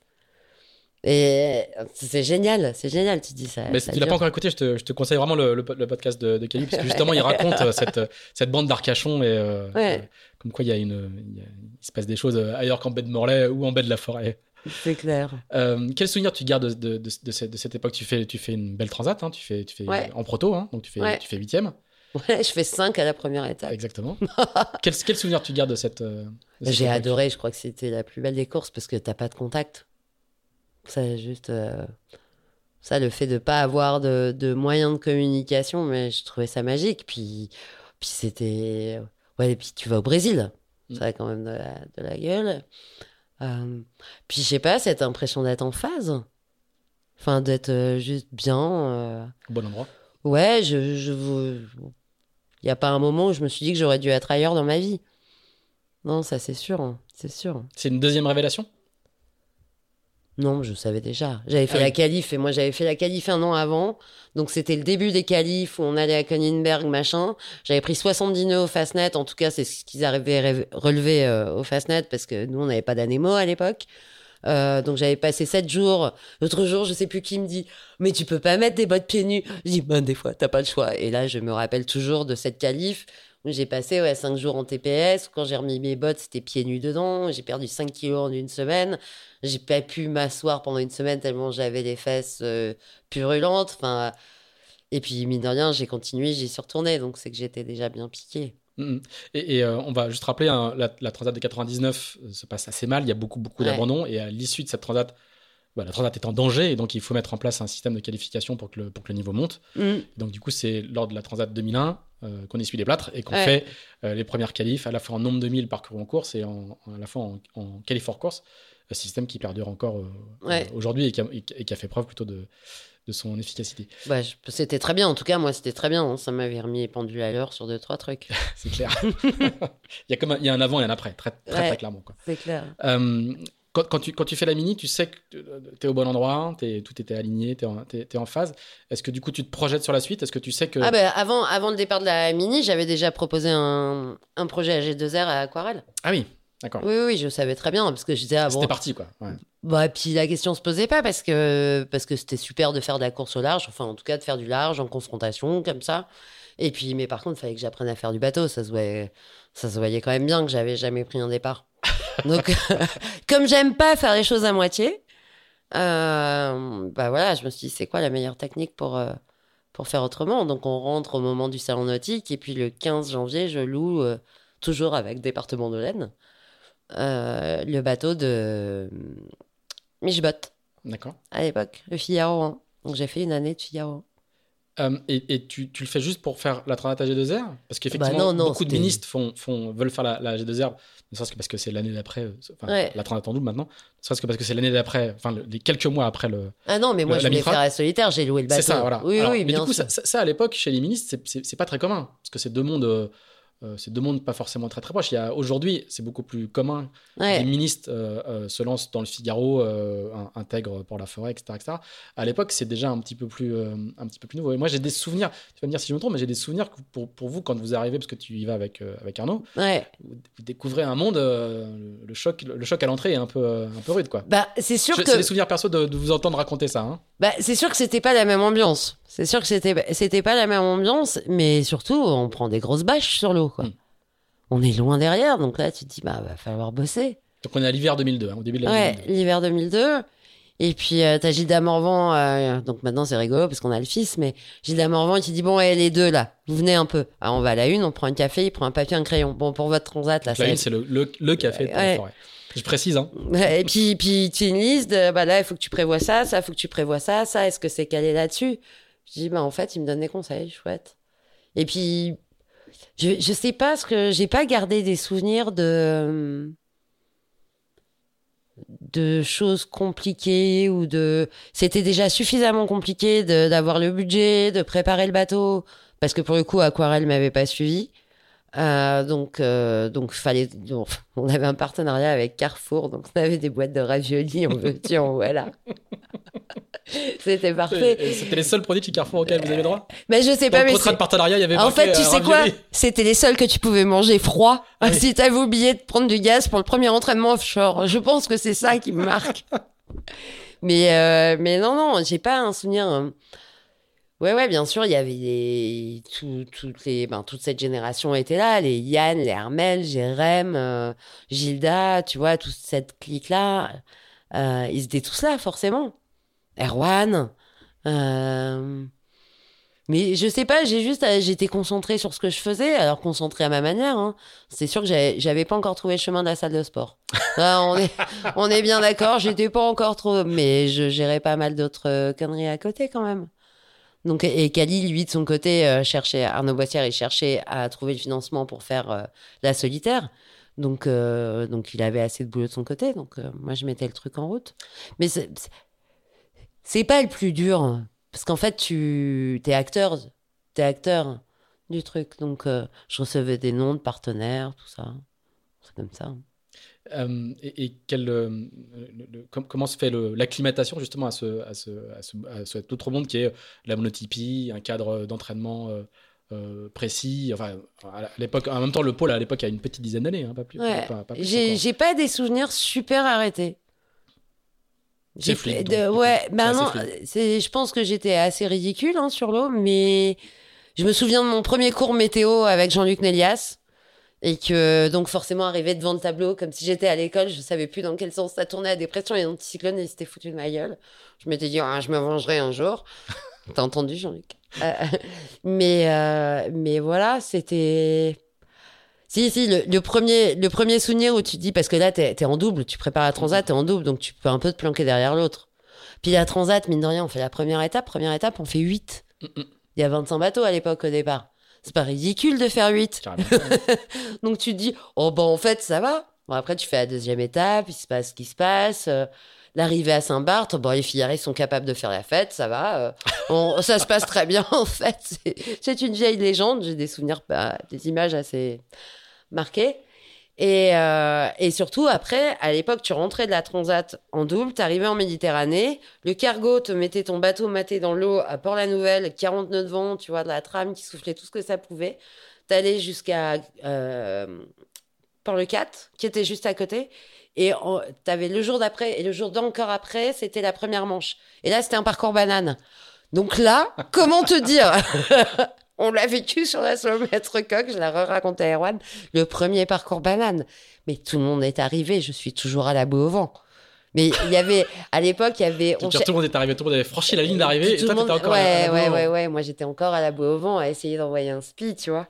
Et, euh, et on en reparlait avec Erwan sur l'eau, parce qu'il y a eu une manche un peu, un peu euh, foireuse. de foireuse à la solomètre coq, mais celle où moi, et il y avait un, un amateur à l'époque, euh, Louis mais son nom euh, va forcément me revenir, mais on l'a cherché tout le week-end, euh, qui bossait à la SNCF et, ou un truc comme ça, et qui prenait plaisir à venir faire la solitaire. Mais il était loin devant moi. Alors que tout le monde disait que c'était des grands amateurs. Mais moi, j'étais pas à la bouée au vent, quoi. Enfin, juste ridicule à souhait. Et là, tu te dis, bon, ben, ça part de là, quoi. Et puis, euh, ouais, c'était, c'était, Là, tu te dis, bon, là, vraiment. Donc après, la généralie se passe, je me souviens même plus exactement comment, parce que je dois prendre que des bâches. Et la dernière manche, il y a à nouveau 40 nœuds de Mistral en baie de, en rade d'hier. Et donc, euh, il y a Gilda Morvan qui passe en... Parce qu'en plus, c'était euh, en 2009, c'était l'année où Gilda Morvan réclamait contre Droug sur une manche. Sur la manche d'après, Droug réclamait contre Gilda Morvan. Et en gros, il se mettait sur la gueule comme ça pendant 15 jours. Et donc, la dernière manche, tu pars, à 12 nœuds, à la boue au vent, à 18, à la première bouée sous le vent, à 25, à la dernière bouée au vent, à 40 nœuds. Et euh, le seul qui passe l'empannage, c'est Gilda Morvan. Et il te passe l'empannage et en plus, il te plie. Il avait des petits sacs à voile, il te plie son génois en petit, comme si même au ponton, t'arrives pas à le faire. Quoi. et moi, là, je me dis, oh, papa, alors j'envoie, donc avec le Figaro. Hein. Donc, t'as le bateau. Puis moi, je maîtrise quand même que dalle, faut bien le dire, à l'époque. Et là, je me dis, voilà, le meilleur plan à faire, c'est Tafal, être en panne sous GV seul, et puis, et je fais 13 de cette manche-là, tu vois. Ça, je suis pas prêt de oui. sous GV seul, en panage sous GV seul. Tu, renvoies un génois. Ah non, ouais, je renvoie le génois, mais tu finis la ligne juste euh, avec tous les bateaux en vrac de partout et tout. Donc, euh, bienvenue dans le monde du Figaro. Bah, bienvenue dans le monde du Figaro. Alors, Donc euh, quand, quand, les jeunes là, quand les jeunes ils sont en panique en disant ah j'ai pris une bâche j'y arriverai jamais j'aurai jamais niveau t'inquiète T'inquiète. Il y a un moment, ça vient. Dans deux, trois courses, tu verras, tu n'y penseras même plus. Et du coup, tu, tu adores ça. Enfin, bah oui. Là aussi, tu là aussi, t'as trouvé, t'es au bon endroit. Ouais. Et tu le sais tout de suite? Bah, Ouais, je crois que je me pose pas la question en fait. Parce que ça va, ça va enchaîner. Euh, bah après, on fait la, Des années, des années de Figaro, quoi. Après, on fait la, je fais ma première solitaire, donc c'est pareil, je fais 5 à la, ma première boîte dégagement de la première étape. C'était, j'ai pas fait exprès. On est bien d'accord, j'ai pas fait exprès. Je revois mes parents dans le petit Zodiac euh, ou Christian Lepac qui me dit mais c'est extraordinaire. Oui mais je n'y suis pour rien. Je sais pas ce qui s'est passé mais je suis là. Voilà. Bon après ça part en vrille très vite derrière mais. Mais euh, non, non, c'est des super souvenirs. Et, sur, et, cette, sur, la, sur, la, première solitaire, t'adores le format, le, cette la, ambiance particulière, attends, ces parcours La première solitaire, donc c'est l'époque où tout le monde a Maxi, il n'y a pas encore euh, Adrena comme logiciel de navigation. Il y a Seb Odigan qui a un traceur de cartes, mais moi, j'ai pas de budget. Donc moi, j'ai comme un mini, quoi. J'ai règle CRA, carte papier. et du coup, mais voilà. T'as pas Maxi, quoi. Ah bah non. Ah, oui. ah non, ah, mais j'ai pas de traceur. Je suis comme en mini, quoi. Un GPS et des cartes. Ouais. Ouais, ouais. Et puis, on redescend d'Irlande, il y avait du vent super fort. Enfin, pour moi, c'était tempête. Et en fait, on part d'Irlande. Donc, euh, on se grand spi, tout le monde. Et puis, euh, ça rentre assez fort. Donc, les spies étaient assez loin devant moi, hein, il faut bien le reconnaître. Mais par contre, je vois tous les spies qui pètent de partout. Et en fait, parce que les mecs avaient eu le temps, avant que je les rattrape, d'affaler leurs grands spies et de mettre leurs petits spies. Mais comme les petits spies sortaient jamais des sacs, tous les petits spies pétaient. D'accord. Et là, je vois un bâton à travers de la piste. Mais le Figaro quand tu le barrais, si tu veux, tu étais accroché à la raquette. Mm, mm, mm. Et tu savais pas comment tu allais t'en sortir. Quoi. Et là, je vois un bâton en travers de la piste devant moi. Je disais, mais je vais pas pouvoir l'éviter parce que tu choisis pas où tu vas. C'était Cali, forcément. Il était en vrac au milieu du tapis, là. Et euh, moi, je suis partie au tas. Et donc, on avait des packs d'eau à l'époque, tu sais. C'était des, packs d'eau qu'on scotchait, tout, qui avaient volé sur la table à cartes qui était de l'autre côté, enclenché le réveil. Et, donc, moi, j'avais juste ramené le bateau, mais je ne pouvais pas aller éteindre le réveil. Parce que je ne pouvais pas lâcher la buzzer, hein, du coup. Ah bah non, mais c'est un truc de malade. Et puis, euh, et puis bah, je suis restée accrochée à la barre. Je me suis dit, bah, moi, je peux plus manœuvrer, c'est trop tard. Mais je ne sais pas si je pleurais pas à la barre. Mais à me dire, bah, je peux rien faire, de toute façon. Et tu fais 26e là pour cette. Si, ouais, et on finit au mouillage euh, au raton, à l'occidental de sang. Ça mollit, ça mollit, ça mollit, ça mollit. Et puis j'arrive, je sais pas si je l'ai raconté, à côté d'Erwan Tabarly, hyper fier. Parce qu'à l'époque, on n'avait pas la liesse non plus. On leur a fait le coup aux jeunes en entraînement. Donc, tu attendais le lever du jour pour savoir. Euh, qui était les feux à côté de toi. Ouais, et puis surtout quand, quand tu étais comme moi à rien voir. Là, je me retrouve à côté d'Erwan Tabarly, mais il allait beaucoup plus vite que moi. Ah non, c'est parce qu'il les a mis les 90 mètres de mouillage. Donc après, tu as fait une descente comme ça, tu mets tes 90 mètres de mouillage à l'occidental de ça. Les ça va, mais c'est les remonter. Et après, tu les remontes, Donc un, un, un, baptême du feu euh, complet. Ouais. ouais. mais tu vois, quand j'en reparle, c'était quand même juste magique. Alors, tu vas passer beaucoup de temps en Figaro, hein. tu vas passer 12 euh, saisons, euh, une dizaine de saisons, je ne sais pas, si c'est les saisons. 12 solitaires, ouais. ouais 12 solitaires, je ne sais pas si c'est les saisons complètes, complètes à chaque fois. Quasiment, ouais. Et, évidemment, tu vas beaucoup, beaucoup progresser. Bah, heureusement, il y a un moment où ça paye. Est-ce qu'à un moment, il y a un déclic, justement? Est-ce qu'à un bah moment, tu, tu, tu, deviens athlète de haut niveau? Bah forcément, déjà en 2003, je fais parce qu'il y a la première euh, solitaire et ça arrive souvent. Tu fais ta première solitaire, ça se voit encore chez les jeunes. Et la première, elle se passe bien parce qu'il y a une sorte d'innocence. Et la deuxième saison, elle est super piégeuse parce que tu veux tout faire mieux. Mm, mm. Sauf qu'en fait, ton fond de jeu, il est pas du tout solide. Et donc moi, la deuxième solitaire, mais c'était une catastrophe. Je fais pas une seule manche dans les 30. Quatre étapes, pas une manche dans les 30. Et en plus, le nouveau bateau, je comprends rien. Enfin, puis, ça, passe en Figaro 2. Hein. Ouais. Et puis en plus, tu te dis, bah forcément, ça va aller mieux et tout va de mal en pire. Donc là, tu es au fond du trou. Donc du coup, tu es un peu odieuse, je crois, avec tout le monde. Il paraît qu'on croyait que j'avais pris le melon alors que moi, j'étais juste en pleurs tous les soirs dans ma chambre d'hôtel, tu vois. Euh, l'enfer. Et puis là, à la fin 2003, tu te dis, bah là, il y a deux options. Là, il y a une période de doute. Fin 2003, je dis, bah, il y a deux options. Hein. Soit j'arrive à mettre en chose, les, les, choses en place pour progresser, soit j'arrête la voile, je fais autre chose. C'est des saisons où tu navigues beaucoup, hein, parce qu'il y a une route du Ponant, il y a la solitaire, il y a le Tour de Bretagne, il y a à nouveau la Generali, il y a un trophée BPE. Ouais. non, il n'y a pas le trophée BPE en 2003. D'accord, c'est une erreur, Ouais, c'est 2005 la première année. Euh, il y a un trophée BPE, mais c'est Saint-Nazaire-Dakar en double. Et là, c'est le début. C'est le début du changement, c'est que fin 2003, donc tu cherches quelqu'un avec qui partir sur Saint-Nazaire-Dakar en double. Je te vois venir. Je te vois venir. et là, tu demandes à tout le monde à tous ceux qui font du Figaro. Et toi, ils ont vu que tu prenais des bâches toute la saison et que t'étais vraiment une quiche et en plus que t'étais un peu chiante parce que t'étais, peut-être parce que t'étais malheureuse, mais ça, ils le savent pas. Et puis t'as un mec qui t'appelle de La Rochelle qui dit, bah, salut. Alors moi, c'est Gérald Végnard, GG. Et euh, écoute, moi, je veux bien venir faire du bateau avec toi. Euh, mais je voudrais prendre un duvet. et c'est Marc Rennes qui m'a dit de t'appeler. Et moi, odieuse, je devais vraiment être odieuse à l'époque. Je dis, ah bah écoute, ce sera avec grand plaisir, je fais confiance à Marc Rennes, par contre, tu prends pas ton duvet, c'est trop lourd. et donc, GG arrive. Donc, on se connaît pas, quoi. À Saint-Nazaire, tu vois, dans le port euh, un peu pas très propre, là.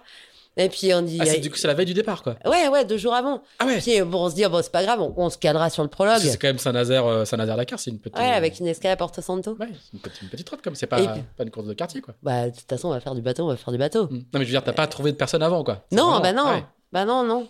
Tu fais la course, mais t'as pas d'équipier. Bah, ou ça doit se caler 5 jours avant. Ouais. Ou parce que ah, c'est vrai que c'est mieux que deux. Mais non, mais parce que 2003, on finit euh, la solitaire à Saint-Nazaire. Et on repart ah, de Saint-Nazaire. Donc peut-être ah que le bateau reste là-bas. tu vois? Ça doit être un truc comme ça. Et, euh, et, et, donc, euh, il, il, regarde le bateau, il trouve qu'il n'y a rien de prêt je m'étais fighté avec le préparateur avec qui je bossais aussi, sûrement parce que j'étais odieuse. Mais j'étais, du coup, il y avait un autre préparateur qui était là et qui était juste super adorable, qu'on a revu récemment cet hiver au Glénan.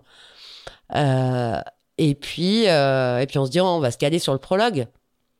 Bah, prologue, pas de vent, prologue annulé. Bah, on va se caler sur la ligne de départ. et voilà, et puis on part. Et puis là, c'est le début non seulement d'une très grande amitié, mm. Euh, parce que parce qu'il y a plein d'anecdotes sur cette course, mais on, je passe deux fois sept jours. À, on se marre, hmm. on se marre. Et je lui fais des conneries, lui aussi fait des conneries, mais moi je fais des conneries pas possibles. Mais mais on se marre et puis tout me paraît léger parce qu'on est en double et c'est plus facile. Et, euh, et je réalise qu'on peut faire du bateau un peu autrement que qu'en se faisant mal à la tête comme ce que je faisais. Euh, Et lui, Gérald, en plus, il est, donc, il est basé à La Rochelle. hein. Ouais. Euh, il est informaticien encore. Je crois qu'il est encore un peu, un peu amateur. hein. Il n'a pas, il est pas encore passé complètement pro. Mais c'est pas ouais. un cadre du circuit, quoi. Ah non, non, il fait Il va- même il va pas. le devenir, évidemment, hein. Il, il fait même pas de Figaro du tout. Il faisait du Medge C'est ça. avec Cédric Pouligny beaucoup. Euh, Puis ouais, surtout, on s'entend bien, on se marre. Et puis non, mais la première nuit, il veut m'aider à faire le changement de voile d'avant. Il y avait que moi qui connaissais le bateau. Donc j'ai dit, bah, je vais le faire. Tu vois, premier changement de voile d'avant, première nuit, premier front, le truc. Et là, il veut m'aider. Et sauf qu'il lâche la barre, donc du coup, le bateau vire. Bah là, sous le vent, tu peux pas revenir, toi, avec tes deux voiles dans les bras devant. Enfin bref, le sketch, le sketch, mais, des blagues sur cette course, mais j'en ai tous les jours, tous les jours. On s'est marré. Et puis, puis je lui dis surtout, euh, pas plus de deux heures, quoi. Au bout de deux heures, tu me réveilles. Ah bah, il avait fait 8 heures, c'était trop bien, mais on n'était pas assez du côté de la dorsale où je pensais qu'il fallait pas passer. On fait euh, pareil, on fait 6 ou 8 à l'étape. Parce qu'on est passé du mauvais côté de la dorsale, parce que je dormais. Donc en fait, j'apprends que quand tu dors, tu passes du bon côté. voilà, mais on s'est marré, on s'est tellement marré. Bon, c'est une rencontre. hein. Tu vas faire 4 AG2R avec lui 5 Ouais, 4, je crois. 4 Ouais. Euh, et et- et, euh, on, on va, on va le voir, on va, on va dérouler assez vite euh, toute cette période-là, mais avec, euh, avec euh, des, des, des podiums.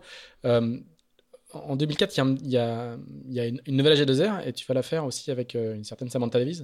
Ouais, en fait, en 2003, quand je me dis, bah, soit, euh, soit il se passe quelque chose, euh, soit j'arrête la voile. Donc ça, c'était après Saint-Nazaire Dakar. GG m'avait un peu montré euh, que on pouvait faire de la voile de manière un peu plus rigoureuse que ce que je faisais. Et j'étais, euh, pendant que j'arrive à Dakar, quand même, euh, AG2R qui était mon sponsor, mon bateau s'appelait Skipper AG2R. Mon père me dit, il y a un recommandé qui arrive à la maison. Tu veux que je l'ouvre? Je dis, bah oui, quand même. Ah, bah c'est que t'es viré. Ah, d'accord. Ah, donc, entre-temps, on a, on a zappé, mais tu étais passé du département de l'Aisne à à Skipper Skipper AG2R. AG2R grâce à François-Xavier Dehé qui était l'organisateur de la Transat AG2R. Et euh, François-Xavier Dehé, je lui raconte ça donc au bord de la piscine à Dakar et là il me dit euh, bah ils peuvent arrêter avec toi mais moi je te garde mon bateau si tu veux. Euh, donc voilà donc je t'en reparle plus tard. Parce que bateau, c'est- c'était lui qui était propriétaire du Ouais, bateau. D'accord. C'était lui qui était fixe qui était propriétaire du bateau. Et au salon nautique à, à Paris, donc en fin 2003, Mhm. là, il me dit bah, écoute, moi je te propose, tu prends le bateau euh, pour la transat. Le bateau s'appellera Trophée BPE parce que je veux promouvoir une transat en solitaire. À une condition, tu fais la course avec Sam Davis et tu prends une GV technique. Technique de l'époque. Et puis, moi, je vais toujours avoir un caractère de merde parce que je me dis, mais moi, on m'impose pas les choses comme ça. Alors, intérieurement. Et puis, avec Sam, on se connaissait depuis la mini. Puis, d'un autre côté, je me dis, bah, ça va être super cool. Et puis, avec Sam, ça a été aussi une révélation parce qu'elle a une manière de naviguer euh, qui est beaucoup plus douce, beaucoup plus. euh, S'il y a un truc qui lui met la pression, elle arrive à le mettre de côté. Alors que moi, je prends des tours. J'attaque la prépa mentale à ce moment-là, fin 2003. Euh, et puis, je monte sur le vélo. Ça veut dire que tous les mercredis. Ah, euh, c'est le début de la prépa physique, ouais. en plus de la prépa mentale. Ouais, tous les mercredis matins, il y a rendez-vous au pôle à Port-Laf euh, pour une sortie VTT. Avec euh, Camas, Charles, Armel, tout ça avec Loïc Ponceau. Donc t'imagines. Donc, moi il qui il découvre la- il faut la la- course, quoi. Voilà. Donc autant dire que rien que l'échauffement. Et bah pourtant j'y vais. Donc Loïc Et- Ponceau, c'est l'un des entraîneurs de l'époque. Ouais, qui est parti à la retraite il y a trois ans, Mm, mm. quatre ans. Et, euh, et en fait, j'y vais tous les mercredis. Et donc, autant te dire que c'est un peu comme l'histoire de la boue au vent où moi, j'ai toujours pas envoyé de spi quand ils sont arrivés. C'est quand j'arrive de la fin de la balade, parce que forcément, en plus, je me suis perdue, mais même pas beaucoup. Ils sont douchés, les vélos sont rincés, et tout est dans la voiture. Mais je sais pas pourquoi je lâche pas. Enfin, si, je sais pourquoi, parce que quand même, faut pas les. Mais je lâche pas, et j'y vais à chaque fois. Alors, les seuls que je double, c'est ceux qui font des hippos. Donc, il y a des hippos qui tombent un peu autour Ah, les de moi. hypoglycémies. Ouais, des hypoglycémies. Mais, mais ouais, je vais jusqu'au jusqu'au bout. Et puis avec ça, on commence à naviguer. Donc là, c'est vraiment c'est la bascule, quoi. Prépa physique, prépa mentale. Ouais, ouais. te- tu te- on- je, je résume, mais tu te, tu te bottes le cul, quoi. Ah ben, je me dis, ah ben, en fait, il faut faire autrement. Enfin, puis il faut découvrir la vie du haut niveau. quoi. Hmm. Pour ça que j'en veux pas aux jeunes quand ils sont un peu branleurs au début, je sais ce que c'est. Et t'as pas l'impression de mal faire. Mais c'est juste que tu remplis aucune case. Donc euh, là, je m'y mets et je m'y mets sérieusement. Et puis on fait la transat avec Sam. Ça se passe bien, on fait 5, Mhm. ce qui était pas mal. Euh, Ce, qui est, ce qui est très bien, je veux dire. Euh, ouais, ouais, c'était bien. on, va- on fait une boulette à cause de moi. Bref. On a plein d'anecdotes. On s'entend super bien aussi. Ça, ça joue. Euh, on est complètement complémentaires. à l'époque, j'en reparlais récemment. elle disait, à l'époque, Sam, elle disait, en plus, elle parlait pas encore complètement français. Donc, on avait un langage que nous seuls comprenait. Et, et surtout, elle était ingénieure et moi, j'étais poète. J'avais plus de sensations, mais elle savait faire marcher l'ordinateur que moi, ça faisait pas si longtemps que ça. Tu sais, je disais, la première année, j'avais pas Maxi. Et la deuxième année, j'avais Maxi en 2003. Mais j'avais tellement pas l'habitude d'avoir Maxi que j'avais oublié le dongle pour embarquer sur les courses. Tu vois Il faut que tu expliques c'est que le, dongle, c'est une sorte de petite clé USB qui permet de déverrouiller le, le, logiciel. Donc euh, voilà. Et voilà, puis là, ça se passe bien. Et puis après 2004, euh, après la, la, G2R, ce qui se passe, c'est que le bateau rentre, euh, le bateau de François-Xavier Dehé rentre en France avec le cargo, comme tout le monde. Et le truc, c'est que moi, j'ai pas de budget pour la solitaire. Et là, il y a une, à nouveau une autre bascule, c'est que bah, j'ai pas mal de rendez-vous, donc entre La Rochelle, euh, FX, lui, est basé à Pornichet, La Baule, euh, Lorient, et puis ici où j'habite, en Bretagne, euh, en Bretagne à Concarneau. Et donc, du coup, je demande à FX si je peux garder le bateau, comme ça, je fais les rendez-vous la journée, et puis je fais les transferts la nuit, comme ça, je m'entraîne. Ah, et donc là, je m'entraîne sur tes manœuvres très précises, puis qu'en prépa montage, on avait travaillé pour que j'aille bosser ça, et enfin, je le fais vraiment sérieusement. Euh, mais par contre, j'ai toujours pas de sous pour faire la solitaire. Et donc, début juillet, FX me dit, bah là, maintenant, tu me ramènes le bateau. Et puis, il me dit, t'arrêtes là. Il dit, parce que je peux te prêter le bateau pour faire la solitaire. Mais t'as pas un sou, j'avais pas beaucoup bossé euh, pendant tout ce temps-là. Alors, super, j'étais au RMI, j'étais très fière à l'époque. Christian et Pop étaient pas du tout contents. Mais euh, je il me dit je peux pas te laisser partir sur la solitaire et en te prêtant le bateau parce que tu vas te mettre dans la mouise financièrement. Hmm. Donc je rends le bateau, euh, la mort dans l'âme, euh, enfin tu vois, dégoûté quoi de de pas avoir réussi à trouver un sponsor. Donc je, je, vais chez des copines à La Rochelle euh, pour faire la fête, tu vois le 14 juillet pour faire vraiment la, la fête. Et sur la route, en descendant, téléphone sonne, Pascal Bidégory Écoute, je suis blessé. Il avait abandonné à Generali. Hmm. Qui à l'époque donc est coureur en Figaro. Ouais, qui est coureur en Figaro de Banque Populaire. Qui l'a gagné en 2000. C'est l'un des cadres de la classe. Ouais. Et il me dit, euh, bah voilà, donc on va chercher un skipper pour me remplacer. Donc on a trois profils. On a un bisu, un vieux de la vieille euh, qui, qui connaît le métier et une fille. Donc voilà, je t'ai mis. D'accord. Je dis, euh, mais Pascal, tu leur as dit, oh, parce que Pascal, j'avais déjà croisé pas mal de fois quand même à La Rochelle. Je dis, Pascal, euh, tu leur as dit que j'avais pas fait une seule manche dans les 30 à la solitaire l'année dernière. Il me dit, c'est vrai. Je dis, bah oui. Il me dit, non, je leur ai pas dit, mais tu leur dis pas non plus. Hein. D'accord. Ils avaient retenu que la cinquième place de la Transat. De la, Transat. Et voilà. Et donc, je fais quand même la grosse fête à La Rochelle. Et deux jours après, il me dit Bon, bah là, ce serait bien que tu montes à Caen. Le bateau, il est en camion. On a deux heures pour naviguer, tu vois, dans le petit bassin devant V1D2. Ouais. Et puis, c'est parti. Et Donc, tu avais, été choisi dans, dans, dans les 48 heures, tu avais, été choisi. Quoi. Ouais. Alors, de, pour ceux qui veulent, vous écouter en détail la, passation. Euh, la passation de pouvoir entre guillemets sur le Figaro Bank Pop, où tu avais raconté un petit peu, mais tu, euh, dans, le, dans le, un été de Figariste, tu avais, dit qu'en fait, euh, il t'avait dit, te pose pas de questions, le ciré il a ta taille, tu mets, les boots, mets les boots sur les marques. Ouais, c'est ça. Et je crois que de, de mémoire, hein, tu avais raconté que tu avais mis un boot, mais un centimètre avant la marque. Eh. Il t'avait dit, oh, je dis sur la marque. Euh, sur la marque, c'est sur la marque.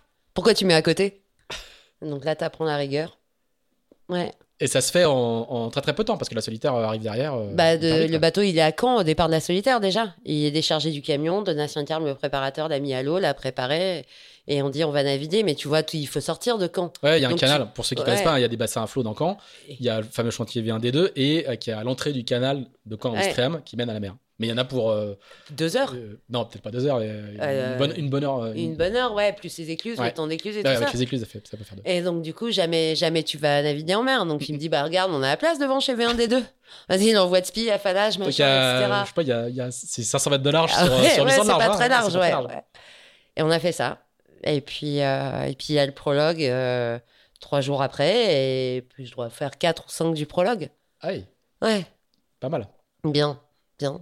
Ouais. Et, là, tu... et après, je fais 31 de la première étape. Jamais d'étape dans les 30. C'est la règle. Et donc, la Pidigori m'appelle, je suis dans ma chambre, je me revois dans ma chambre toute molletonnée anglaise. Pitting, Jeanne, je t'ai pas appelé pour que tu fasses ça, sans déconner. Et j'y peux rien. et la brume. Bref, et, après, ça allait mieux. Et c'est une, une pige ou un, tu sais déjà que c'est un contrat Non, c'est une pige. C'est une pige, c'est un remplacement, quoi, parce qu'il est blessé. Ouais. Ouais, c'est une pige sur toute la solitaire. Et à la fin de la solitaire, mon populaire organise une opération à Arcachon. Alors, tu vas un peu euh, vite parce que juste la solitaire en question, elle, fait, tu fais 15e quand même. Ouais. Ouais. Par, rapport à la précédente, c'était 33e. Euh, ouais, c'est mieux. Le, gars, le gars est pas l'autre. Ouais. Qu'est-ce qui s'est passé entre temps bah, Le bateau va aller bien, était bien réglé. Mhm. Euh, puis, puis bah, mine de rien, j'avais bossé quand même. Enfin. Mm. T'avais progressé. Bah oui, oui, tout le monde sait que le bateau allait plutôt vite, que les marques, elles étaient au bon endroit. Euh, et puis, et puis j'avais bossé tout l'hiver, même si c'était pas sur ce bateau-là. J'avais quand même préparé la transat, je m'étais entraîné. Enfin, donc voilà, ça commence à payer un petit peu. Puis à l'époque, quand tu faisais 15e, si tu veux, c'est comme si tu avais fait 5, quoi. ouais. ouais. C'était. Euh... Donc voilà. C'était la piste, la piste d'étoiles. Et donc, du coup, à la fin de la solitaire eh ben, euh, du coup, euh, Pascal reprend, c'est l'époque où Pascal prend la place de Lalou sur le multi, Lalou mmh. Rock'n'Roll. Et moi, Banque Populaire. Ouais. Et moi, Banque Populaire me propose de continuer. Encore un an. Euh, bah oui. Tout s'est parfaitement boité. Et tu fais, sixième du trophée BPE aussi, hein, en solitaire. Ça, c'est l'année d'après, c'est 2005, ça. Ah oui, pardon, pardon. 2005, ouais. Oui, pardon, excuse-moi. 2005. Donc, ouais, par contre, et, et 2005, c'est aussi, c'est à nouveau une assez belle année. Ouais. Je sais tu connais, mieux ton palmarès que moi pour voir. non, je réfléchis. Mais, mais oui, déjà, il y a cette transat en solitaire. Ça, c'était génial. On en parle souvent avec Erwan. On dit, euh, mais nous, juste. C'est une première, hein Ouais, et les transats, c'est quand même. Euh, enfin, si tu veux faire de la course large, moi, les transats, c'est ce que je trouve de plus beau. Et alors, en plus, transat en solitaire, j'avais eu les purs alus. J'avais très bien navigué au début. Et euh, je sais pas, au bout de 48 heures, 72 heures, j'étais en tête et, et plutôt bien. Et mais j'avais eu des allumes, j'avais pas dormi pendant 72 heures. Alors après, forcément, il a fallu ramasser les petits morceaux. Quoi, mais... la, la, se fait au printemps. Hein. Enfin, c'est le créneau de la G2R en gros. et puis on allait à Cuba. Et ça allait, ça, à Cuba. On allait à Cienfuegos de Cuba. Génial. Tu arrives dans une baie où tu rentres. Euh, tu as des maisons qui tombent à flanc, tu sais, dans le, dans le canal d'entrée. Ah, c'était magique. Et, le, le, le, déclic de la saison précédente se confirme, parce que tu fais sixième à la, au, BPE, tu fais deuxième de la solitaire, onzième de la Generali. Sixième au BPE, c'était pas extraordinaire parce qu'il euh, n'y avait pas énormément de, bateaux. Ouais, c'était bien, mais c'était pas extraordinaire. Mais globalement, il y a quand même une, un, bah un, cliquet qui. qui, qui, Bah, t'es pas en mode euh, sportif de haut niveau. Toujours. Bah non, mais c'est vrai. Et c'est vrai que quand je le raconte, là, euh, j'y avais pas, j'avais pas repassé tout ça en revue depuis un moment. Quand je dis aux jeunes, bah, en fait, ça te redonne un cadre d'aller au sport, de ouais, de mettre un maximum d'outils en place possible, de bosser, de prendre euh, des cours météo supplémentaires. J'avais fait parce qu'il me manquait des choses. Euh, d'avoir des gens aussi qui t'aident. Enfin, typiquement, euh, Pascal, il a continué à me donner des conseils. je pense que c'est un peu plus tard. Je pense pas que ce soit cette année-là où je me faisais une fixette sur les empannages dans la brise que j'arrivais pas à passer. Et euh, là, on rigole parce qu'on a quelqu'un qui a un peu de mal avec les empannages. Et Erwan a dit Je vais aller sur l'eau avec elle, et puis on va passer 40 empannages et sera calé. Mais moi, il y a eu une époque où je passais aucun empannage dans la brise. Et du coup, Charles, un codrelier, il vient avec moi, il dit Vas-y, on prend la journée. On a monté hyper loin près, et tu rentres et tu fais empannage sur empannage. Et puis, puis après, après, tu en feras aussi des vracs, mais tu les apprendras plus pareil. Mais c'est parce que tu as un mec qui t'a accordé une journée comme ça. C'est toujours très frappant dans, tous les récits que, que vous faites, euh, en particulier dans ce podcast, de voir le nombre de fois où des cadors, quoi, filent des coups de main. Ouais. Euh, gratuitement, quoi, hein, ouais. euh, pour rendre service et parce qu'il faut que. Oui, faut que les jeunes progressent. Et, puis parce qu'à un moment, on leur a donné. le nombre de fois sur ce, podcast où des gens ont dit bah, Charles m'a prêté son bateau pour les sélections de, de, tel ou tel truc, c'est incroyable, quoi. Charles particulièrement. Ouais. Mais bon, il y a, y a, y a ils sont rarement à avoir de conseils quand même. Ah bah non, c'est clair. À partir du moment où tu bosses, les anciens, ils voudront toujours t'aider. C'est ce que je racontais. On, faisait un petit montage là pour le, pour le, enfin pour le port, pour les 50 ans du port, avec euh, Finistère Mervant. Et puis euh, je dis bah moi la première année en Figaro où je pense euh, les coureurs ils sont pas au chantier. Hein. Moi je pensais la coque dehors du Figaro 1. Et puis, euh, il y a Eric Kirskaven, donc, qui est l'un des chantiers euh, Yachting, qui s'occupe beaucoup des Figaro et de Port-la-Forêt, de beaucoup de bateaux. Et puis, il me regardait poncer, donc je, ne devais même pas poncer droit, mais il m'avait dit euh, Mais tu vas faire tout toute seule, là? Je dis bah oui, puis après, comme je sais pas faire au pétard, puis que j'en ai pas, ben je ferai au rouleau et puis je poncerai. Il m'a dit ok, tu finis ton poussage et puis j'aimerais te faire euh, la, la couche d'antifouling. Je dis mais je peux pas te payer. Il dit bah non, mais quand on voit quelqu'un qui fait comme ça et qui bosse comme ça seul, on a envie de l'aider. Et je pense que c'est ça à chaque fois la logique qui se met en place. C'est le quand tu vois quelqu'un qui se donne à 200% ou qui essaye de bien faire les choses et puis qui a juste besoin d'un petit coup de main pour franchir des étapes, tout le monde a envie d'aider. On, on- on poursuit cette euh, petite chronologie parce qu'en 2006, du coup. On est qu'en 2006. Ouais, non, mais ça va aller. Ça, ça- Ah, je suis désolée hein, si vous trouvez ça trop long. Non, ils peuvent ils peuvent s'arrêter. En général, ils s'arrêtent pas, tu sais. Ouais. C'est plein d'enseignements. Ouais. Notamment, not- not- not- notamment, euh, ce que tu viens juste de raconter. Euh, non, mais euh, 2006, parce que du coup, y a, tu retrouves Gérald Vignard. Ouais, je vais faire Ouais, heures. tu fais la G2R et tu fais podium. C'est ton premier podium en Figaro. Ouais, ouais. C'est pas rien. Ouais, ouais, j'ai relais- bah, j'ai vu que vous avez ressorti le film euh, récemment. Ouais. Ouais, Exactement. Sur Sailors. ouais. Euh, ouais, ouais, ouais, on fait la transat. euh, Puis en plus, euh, bah, toujours avec GG. Donc euh, on se marre, mais on s'engueule à peu près autant qu'on se marre, mais comme frères et sœurs. Donc c'est assez Et lui, euh, rock'n'roll. par- par- parallèlement, lui est- est- est- commence à beaucoup monter en puissance. Bah, en- Je sais pas si c'est déjà. Je me souviens plus de. bah, moi, je peux te dire. En 2004, il fait une place derrière moi au Figaro. C'est ça? En 2005, il fait une place devant moi. Ouais. Donc il commence à me gonfler, quoi. en 2006, on part faire la transat ensemble. Il sait toujours pas dans quel sens tourne une dépression. On en revient là, quoi. Il me dit, mais tu crois que j'ai besoin de ça, moi, pour faire la solitaire? Euh, On était au large du Portugal. Je dis, mais quand même Donc euh, ça, ça anime les débats. Donc moi, il paraît que je dors trop, mais moi, je trouve pas. enfin bref. Mais tout ça... Vous êtes très complémentaires. Mais on, est mais on se marre, on se marre. Et puis, puis à un moment, euh, on, a- on bataille avec Quito sous un grain, ils choisissent un côté, il est GG est pas d'accord sur le côté que j'ai pris pendant qu'il dormait, etc. Puis après, on est à la bataille euh, plutôt sur la route sud avec euh, Jean-Luc euh, Nélias et Roland Jourdain. Mhm. Et ça bataille et ça bataille. Puis à un moment, ils mettent la barre dans le coin et ils vont vers le nord-est, enfin sur un bord, et puis plutôt en mode rapide. Avec Gégé, on se regarde, ils veulent plus jouer. et puis Gégé, il me dit Ouais, mais on sait pas pourquoi. On n'a qu'à faire comme eux, on verra après. on fait comme eux. Puis en fait, on va plus vite qu'eux, parce que c'est Gégé qui fait avancer le bateau. Et on arrive dans le port de Gustavia, et nous, on en passe à l'intérieur des îles, eux à l'extérieur. Enfin, juste avant le port, là, quand t'es euh, dans ce flamand. On affale le spi, mais comme à l'entraînement, juste devant eux. Et là, on finit en match-race jusqu'à la ligne d'arrivée. Et, euh, et en fait, là, pour le coup, je reprends le lead parce que j'ai des... j'ai fait un peu de match pendant l'hiver pour continuer à progresser en 2004-2005 avec Anne-Claire Lebert. Et donc, j'ai quand même dû comprendre deux, trois trucs. Et donc, je les pousse, les pousse. C'est pour ça qu'on va dans les mouillages et c'est pour ça que depuis, les bruits de chenal à, l'entrée de Saint-Barth sont marque mar- de parcours. marque de parcours. Ouais, ça, c'est notre faute. Qu'on a le bordel dans les mouillages. Et euh, du coup, on fait juste devant eux et on fait podium. Voilà. Et donc, en arrivant, Jean-Luc Néliès me dit, quand il s'amarre, il me dit Vous passerez dans mon bureau, mademoiselle Grégoire. et c'est vrai que tu regardes la C'est photo. la doublement, quoi. Ouais, bah oui. Puis tu regardes la photo, euh, on, on est Pequigno, nous. À côté de, tu vois, c'est euh, Quito, Pietro qui gagne et Lionel Le Monchois et Dominique Ah ouais. Vité. Et Du on a- quoi. Ouais, puis je dire, Junior, quoi. Ouais. Les Jones. Donc, euh, ouais, ouais, ça c'est bien. Et donc, je peux te dire, Gérard Vignard, la solitaire d'après, gagne trois étapes sur C'est ça, quatre. voilà. C'était ça. C'était là où je voulais en venir. Mais Ouais. il gagnera pas la solitaire. Mais il gagnera pas la solitaire. C'est un fait unique dans les annales, hein, gagner Ouais. trois étapes sur quatre, mais ne pas gagner la. Ouais, mais ça La peut, c'est pour te dire le niveau technique du mec. Exactement. C'était c'était exactement là où je voulais, où je voulais en venir. Euh, en 2007, il y a un, à nouveau un trophée BPE euh, Belle-Île-en-Mer Marie-Galante. Ouais.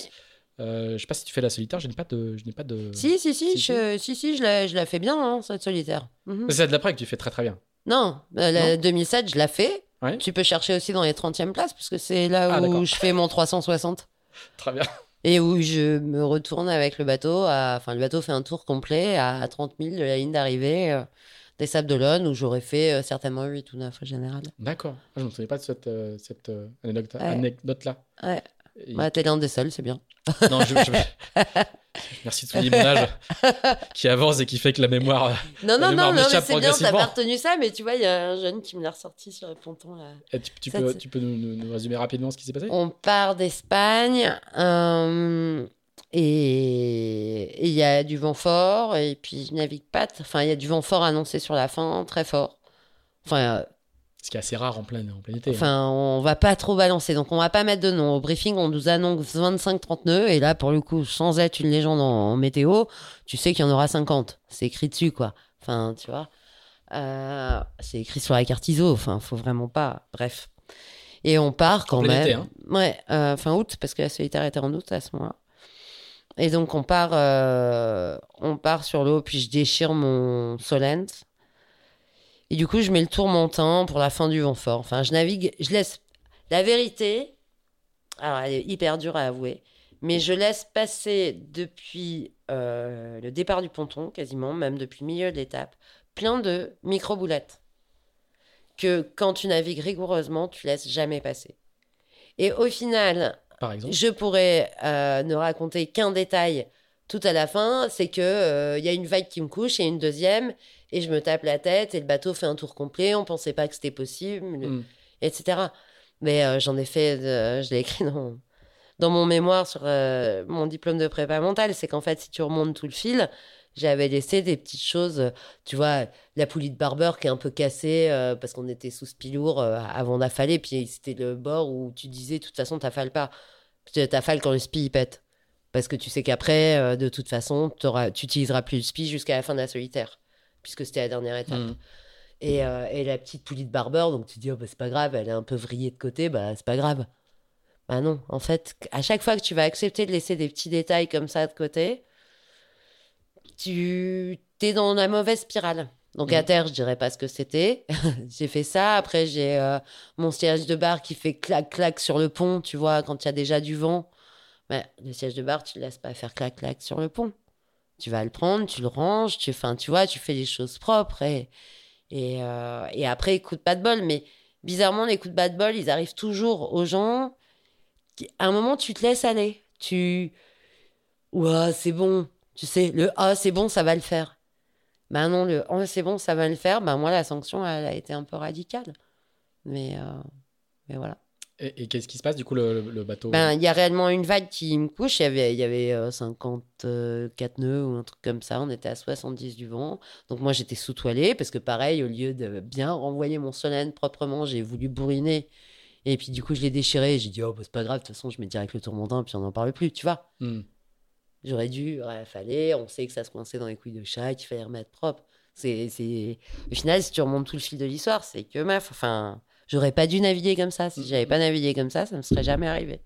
Donc le bateau s'est couché par une vague et je pense qu'il y a une autre vague qui arrive. J'entends la vague arriver, en tout cas, qui déferle.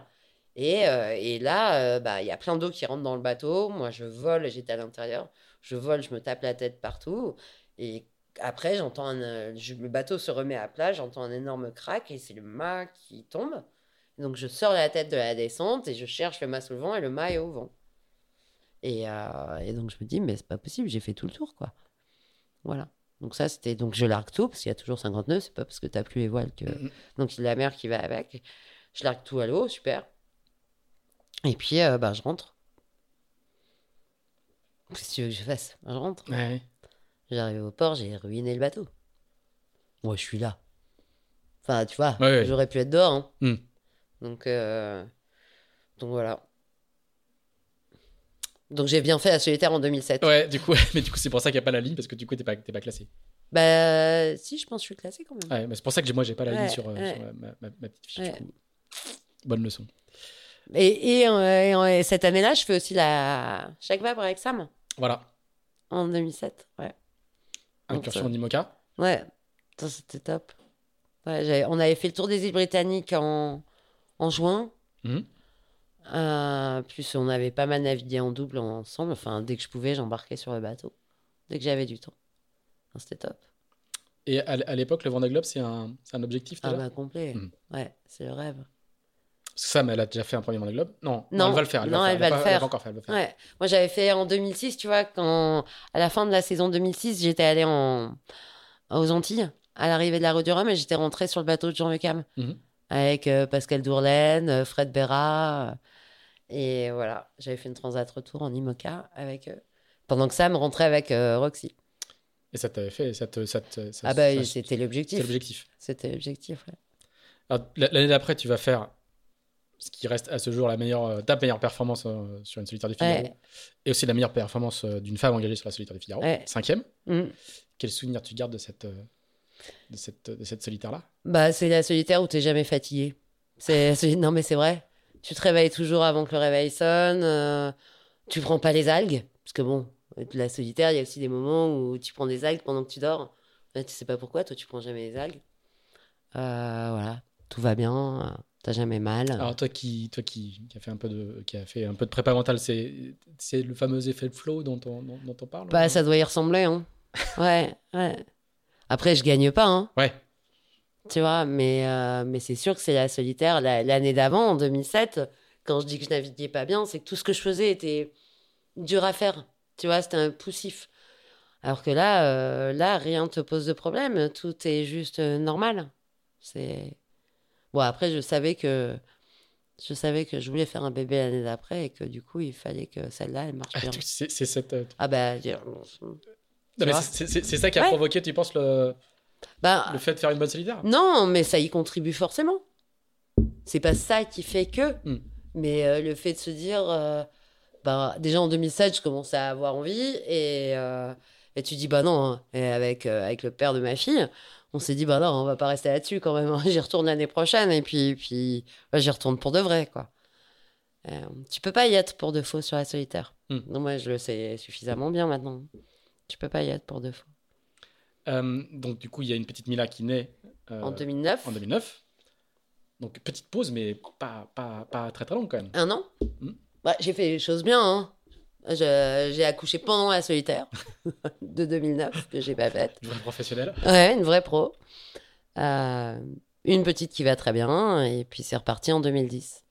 Euh, du coup, quand j'ai fait mes petites recherches documentaires, je suis tombé sur un papier euh, assez émouvant de, d'un magazine qui s'appelle Family, où tu racontes justement ce que c'est que de repartir. Eh ce que tu racontes ce que c'est de, repartir en mer avec euh, un petit bébé qui a, qui a 8 mois, quoi. Ouais. Euh, tu racontes, tu, tu, racontes bien d'ailleurs à quel point c'est pas, ouais. à quel point, à quel point c'est pas, c'est pas évident. Mais la question se pose pas pour toi.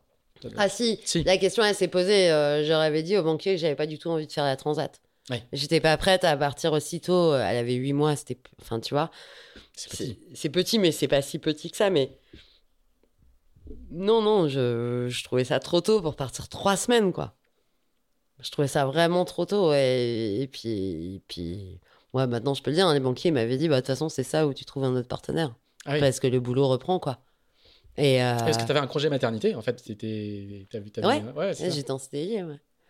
Et, euh... et ils ont eu raison. Mais moi, sur le coup, après, quand on a eu ce rendez-vous-là, euh, moi, j'avais encore du lait qui sortait de partout. Euh, j'étais dans des, dans des toilettes, euh, tu vois, à Paris, chez Bank Pop, en vrille complète, la chemise trempée à la première réunion. bon, voilà, mais ils ont bien fait de me pousser à y aller.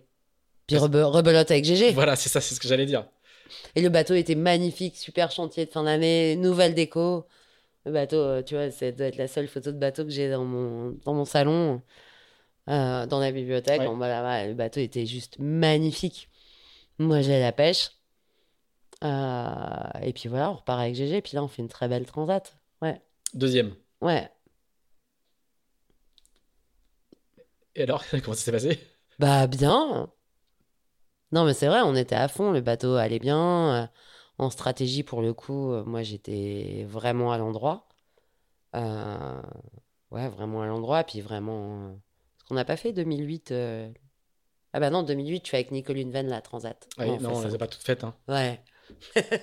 non, parce que dans 40 minutes, je vais chercher ma fille. Ouais, je sais bien. qu'on est toujours en 2008. C'est pour ça, non, c'est pour ça, c'est pour 2010. C'est pour ça que j'accélère. 12 ans ça, à faire. Ça se dédensifie un peu après. Donc il y a un peu moins de, de saison de solitaire. Non, mais c'est pour ça. Je, ne t'inquiète pas. J'ai le, le, le, timing. J'ai le, le, timing sous les yeux. On a, on, a, on a encore un petit peu de temps.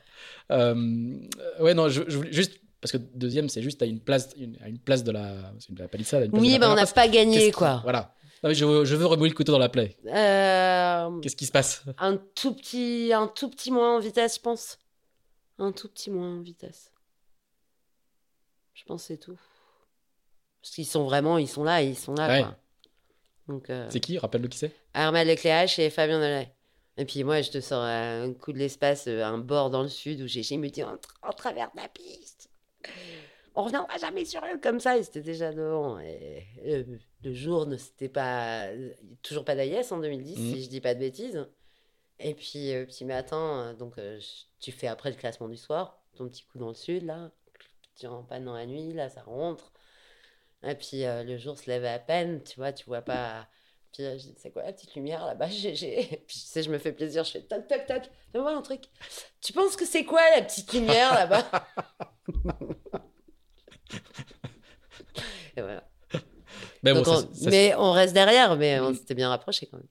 il y aura encore une AG2R avec, euh, avec Gérald à nouveau un podium. Donc c'est quand même euh, Ouais, en, en 2012. ouais c'est vrai. Ouais, non, Ouais. euh, Ouais. Vous aurez quand même bien, bien, bien, bien tourné autour. Et, enfin, ça, fait, ça, fait, ça fait quand même une belle. euh, Je crois que tu dois, tu, dois, tu dois cumuler un nombre de podiums sur les deux heures qui est assez peu commun. Qui est- ouais, qui est-ce qu'il y a d'autres C'est- Je crois que c'est Rico Perron qui en a pas mal aussi. D'accord. Ouais, J'ai pas fait les stats précises, mais. euh, ouais. Euh, Erwan T Parce qu'il y en a une avec Rico Perron, puis Erwan il en gagne une. Donc, euh, non, non, je pense que je commence à avoir de la concurrence sur le sujet. Comment ça se passe? Parce que le- du coup, le contrat avec Banque Populaire va s'arrêter euh, en 2012. Ouais, 2011. fin 2012. Comment se passent les, ces, ces dernières saisons de, de, de Figaro? Ouais, 2011, c'est une catastrophe. Mhm. 2011, c'est une catastrophe. euh, J'avance pas. J'avance j'avance pas. Euh. Non, c'est l'enfer 2011. Il n'y a rien qui veut. euh. Et puis, euh, puis, je sens que le Vendée sera pas pour moi Alors voilà. chez Bank Pop. Parce que du coup, il y a quand même cet espoir-là. Ouais, bah oui. Puis tu dis, ah, bah voilà, alors je voulais pas communiquer sur le fait d'être une fille, etc. Euh, Je voulais que ce soit que le sport qui marque les bon, esprits, etc. On me dit, ah, mais si vous faisiez euh, Vendée Globe avec une fille. Ah, bah oui, mais t'as dit qu'il fallait pas communiquer là-dessus. Oui, bon, d'accord. Ah, du coup, les banquiers te le ressortaient? Ouais. Bah non, nous, on est là pour gagner. J'avais 10 ans d'avance. C'est ce que j'allais dire. Mais euh, puis sportivement, j'étais légitime. À... Après, moi, je ne montais pas. hein. Je sais qu'il y a certains coureurs qui arrivent à vendre ça pour faire le Vendée Globe. Je ne pensais pas être en mesure de pouvoir gagner le Vendée Globe. Par contre, je pensais être en mesure d'avoir un projet compétitif. Mais euh, je vendais pas. Enfin, quand je leur disais, mais si, prenez-moi, je disais pas, euh, parce que moi, je suis capable de gagner. Et quand ils m'ont dit, bah non, on part avec Armel, je dis, bah oui, si vous voulez gagner, Mm. il n'y a, pas meilleur choix. Et, et la part, c'est jamais, euh, c'est jamais entrouverte? Non, ou, ou je l'ai pas vu. non, mais tu sais, tu sais jamais. Ouais. Tu peux toujours dire que c'est la faute des autres. Mais après, Mm. est-ce que toi, tu as été euh, malin au bon moment? Avec du recul, il y a plein de fois où la petite Jeanne, là, je dirais, arrête de faire ta banlieuse et exprime-toi autrement, fais les choses autrement et ce sera peut-être plus malin. Et t'as essayé de chercher des budgets ailleurs? Et en fait, après, en 2012, euh, bah, ça rebondit bien parce qu'il y a l'espoir de faire un Volvo. Mm. Donc le truc, il est pas, tu vois, il est pas mal. En Ouais, plus, C'est un projet de bateau féminin ouais, euh, avec, SCA. euh, avec SCA. Et puis en fait, ça se fait pas parce que parce que je leur vais pas. Oh, Enfin, ouais. J'ai pas j'ai pas de niveau, j'ai pas Parce qu'il y a un processus de sélection euh, Qui assez long. six mois. Qui dure six mois. Ah ouais. Ouais. Et Donc puis- tu vas à Lanzarote parce que Ouais, je vais à euh, Lanzarote. L'équipe qui dirigeait et créée, euh, managée par les actuels propriétaires de la Volvo, de la Ouais. Race. Ouais, il était plus beaucoup là, John. Johan Salen. Il était euh, en balade autour du monde euh, mais- à ce moment-là. Son associé, euh, Ouais, mais qui était pas beaucoup présent. d'accord. Et puis et puis bah je Du coup, suis ça veut dire quoi? Pendant pendant six mois, tu vas à Lanzarote et tu. 15 tu- jours par mois. Pendant six mois? Ouais, Ah ouais, payer 150 balles par jour. d'accord. Voilà. Et, Et ça, euh, c'est juste les sélections. Et à, ouais. à- et à l'issue de ça, euh, Bah, en fait, il y en a qui ont été sélectionnés tout de suite, dont Sam, Lise, tout ça. Moi, non. donc ça me divise Donc, Elise Bradley. Ouais. Et, donc, il m'avait dit, oh, mais à la deuxième session, il n'y a pas de... Au début, il voulait pas... J'étais allée les rencontrer en Suède. Il s'était dit, ah bah, pourquoi pas. Donc, il m'avait présenté, il y avait Caroline euh, Bauer, Mhm. qui était déjà là. Après, euh, non, en fait, tu vas pas faire le convoyage avec nous d'Angleterre aux Canaries. euh, Tu seras sur une autre, euh, un- une autre session de sélection. Parce que là, on prend le noyau dur. Bon, en fait, deux jours avant, il m'appelle pour que je fasse le convoyage. Donc, j'ai fait. Mais hyper content d'y aller. Mhm. On se découvre le bateau, l'anglo-saxon. Et puis, puis, en fait, je leur allais pas. Bon, physiquement, j'avais pas le gabarit euh, de la Volvoiste, tu vois. Mais, mais je me disais que pour faire un nav, c'était pas trop gênant. Mais enfin, bref. C'était le poste auquel tu postulais, navigatrice? Bah, ça dépendait. Après, si ça me faisait un nav, tu vois, c'était. euh, Mais c'est sûr que c'était là que j'avais le plus de choses à apporter ou que, ou que par rapport aux autres films, mes, mes, mes capacités étaient le, le plus fort. C'était pas. euh, même chef de quart, si tu veux, je connaissais pas les gros bateaux par rapport à beaucoup de filles. Euh, J'étais pas physique. Mhm. Euh, voilà, moi, je sais barrer, je sais faire la nave, sais à peu près régler. Voilà. Et puis, ça marche pas. Et donc là, par contre, je rentre. Donc là, c'était là, c'était super dur. Euh, donc ça, c'est 2013. Je me dis, mais qu'est-ce que je vais faire de ma vie? Et donc, le père de ma fille me propose, me dit, bah, mais si tu veux, moi, moi je bosse maintenant. Euh, prends le temps de chercher des sous pour absolument faire Vendée. Et en fait, là, je sais pas pourquoi, c'est automatique, je me dis non. Je me vois pas courir après un budget euh, pour. euh, non. En fait, euh, mais je sais pas dire le pourquoi du comment, mais non, je me voyais pas rentrer dans ce genre de, de truc-là. Donc j'ai continué à naviguer un peu à gauche, à droite. Euh, J'avais encore vraiment. Ça faisait longtemps que tu l'avais pas fait, au final. De quoi? De De chercher. chercher. Ouais, j'avais presque jamais fait. Ouais. Une dizaine d'années chez Bank Pop. euh, je le sentais pas. Mm. Enfin, tu vois, je voyais pas le truc, je j'y croyais pas en fait. Mm. Si tu crois pas au plus profond de toi, ah, faut pas y aller parce que c'est quand même, tu vois, les, les mecs là qui s'achètent des bateaux pour faire le Vendée Globe en mettant euh, tous leurs sous sur la table. Tu te dis, mais euh, si tu crois pas au plus profond de toi, c'est sûr qu'il faut pas y aller. mhm. Puis je faisais des trucs chouettes à côté. Et puis après, 2014, je continuais. On refait AG2R avec GG, mais là, à l'arrache complet. Ouais. À l'arrache complet, on tape un requin au milieu de l'Atlantique, on finit avec un seul safran, on loupe le coup météo qu'il y avait à faire aux Canaries. On n'était pas du tout dans la même logique. Moi, j'étais en train de me séparer, ce qui était quand même euh, pas si simple que ça. Euh, Enfin, c'était plutôt la transat où on voulait se faire un truc sympa. Résultat, on abîme le bateau de Charles, parce que c'était le bateau de Charles. Le fameux bateau de Charles. Le, le bateau de Charles qui nous louait pas cher et tout, on arrive à lui péter un safran. On fait pas exprès. hein. Euh, ça nous fait encore des souvenirs. Et puis après ça, euh, il y a qui- Après, je fais la Normandie Channel Race Ouais. avec Damien Seguin. Mm. Hyper sympa. J'ai adoré cette course, j'ai On adoré se naviguer. retrouve à la pointe de l'Angleterre et on compte le nombre de gens qui ont fait la mini transat 2001. Ouais, ouais. te souviens pas de ça? Non, Je crois qu'on est 7 ou 8. excellent. Euh, 7 ou 8. Et puis, euh, et puis quand je rentre, il y a Mich Dej qui m'appelle sur la route. Donc je redescends la voiture de Thomas Ruyant de Caen à, Voilà. Avec qui j'avais fait la, la Normandie. Ah bah voilà. Et puis, euh, et Mich m'appelle sur la route et il me dit, euh, bah, en fait, j'ai un projet guadeloupéen, le mec doit faire la route du Rhum, récupérer un 40 pieds. Est-ce que ça te dit euh, de gérer le projet Et moi, je reste en backup derrière. Donc j'ai fait ça jusqu'à la route du Rhum. 1000 et une piles, c'est ça? 1000 et une batteries. Ouais, c'est ça. Sponsor. Ouais. Ouais, ça doit être ça. T'es dans le groupe d'entraînement de Lorient. Ouais. Et puis, euh, bah, du coup, il fait l'entraînement à Lorient. Du coup, j'embarque avec Tanguy de temps Donc en c'est ta temps. première euh, expérience de, de coaching? Ouais. En, on va dire officiel. Un peu longue. Oui. Un peu longue. T'avais déjà fait des petites piges. euh, J'avais fait pas mal de petites piges, ouais. Et puis après, euh, Et ça te plaît Du coup, tu découvres ça, ça te... ouais, j'aime bien la gestion globale du, du truc. Après, le bateau était vraiment chouette, ça donnait vraiment envie d'y être. après, je fais le baptême de ton bateau au départ de la route du Rhum en 2014. Je me C'est la marraine du bateau, c'est la marraine de mon bateau Ouais. au, au nom de l'association euh, Plan France. Ouais. Ouais. Belle association. Bouteille très bien cassée. Sur cette semaine d'avant-course euh, où il fait le temps qu'il fait aujourd'hui en Bretagne. ouais c'est ça. Très beau. On est, tout le monde est en chemise. euh, voilà. Ouais, c'est vrai que c'est beau. Et- non, la, la, DEP se, la DEP se prépare juste pour la, la départ. Ouais. Et moi, c'est cette période-là, euh, j'ai un copain montagnard parce que ça, ça fait partie des choses importantes. Donc, on est, euh, il y a Donna qui est là aussi. Et je sais pas, on va à Paris, on a ma fille dans la voiture, Donatien qui était le préparateur du bateau du Guadeloupéen. Et là, je reçois un texto, euh, un message d'un de mes copains du Trophée Mer et Montagne, que je, un mec que je connais un peu, mais sans plus, Erwan Lelan, et qui dit, bah, en fait, euh, je pars avec un bateau, un 12 mètres en alu, euh, de la Bervrac pour aller en Islande, départ en début d'année. Euh, je cherche un marin pour nous accompagner parce qu'il paraît que c'est pas raisonnable de pas y, de y aller, d'y aller seul. Enfin, qu'entre montagnards. Je me souviens, je suis en voiture, je dis à Donna, bah, bah, c'est pour moi ça Et donc voilà. euh, Donc c'est Maïwan. Maïwan. Et, euh, et donc, en, le 5 février 2015, on part de la Bervrac. Tu te souviens précisément du jour Ah, mais c'était tellement magique avec cette clique de montagnards. On avait vidé tout le bateau. Des gens hyper sympas qui sont hyper connus dans le monde de la montagne. Il y a des, vraiment des stars. Et, euh, et puis, on a mis cinq semaines pour arriver en Islande, euh, où on est arrivé. C'était tout blanc, des volcans. Enfin, des cinq semaines magiques, quoi. Magiques. Je rentre 15 jours. Et. euh, enfin, je rentre. Et puis, en fait, j'avais pas percuté, mais on partait avec deux très bonnes amies au Népal. euh, pour, euh, pour un trek de 15 jours. Donc, c'était 15 jours après. Puis, entre-temps, il y a Christian Pape qui me dit Mais là, là, tu fais quoi vraiment en ce moment? Je dis Ah, bah là, j'étais en Islande et puis là, je pars au Népal. donc, tu vois, j'avais vraiment besoin de prendre l'air, je crois, cette année.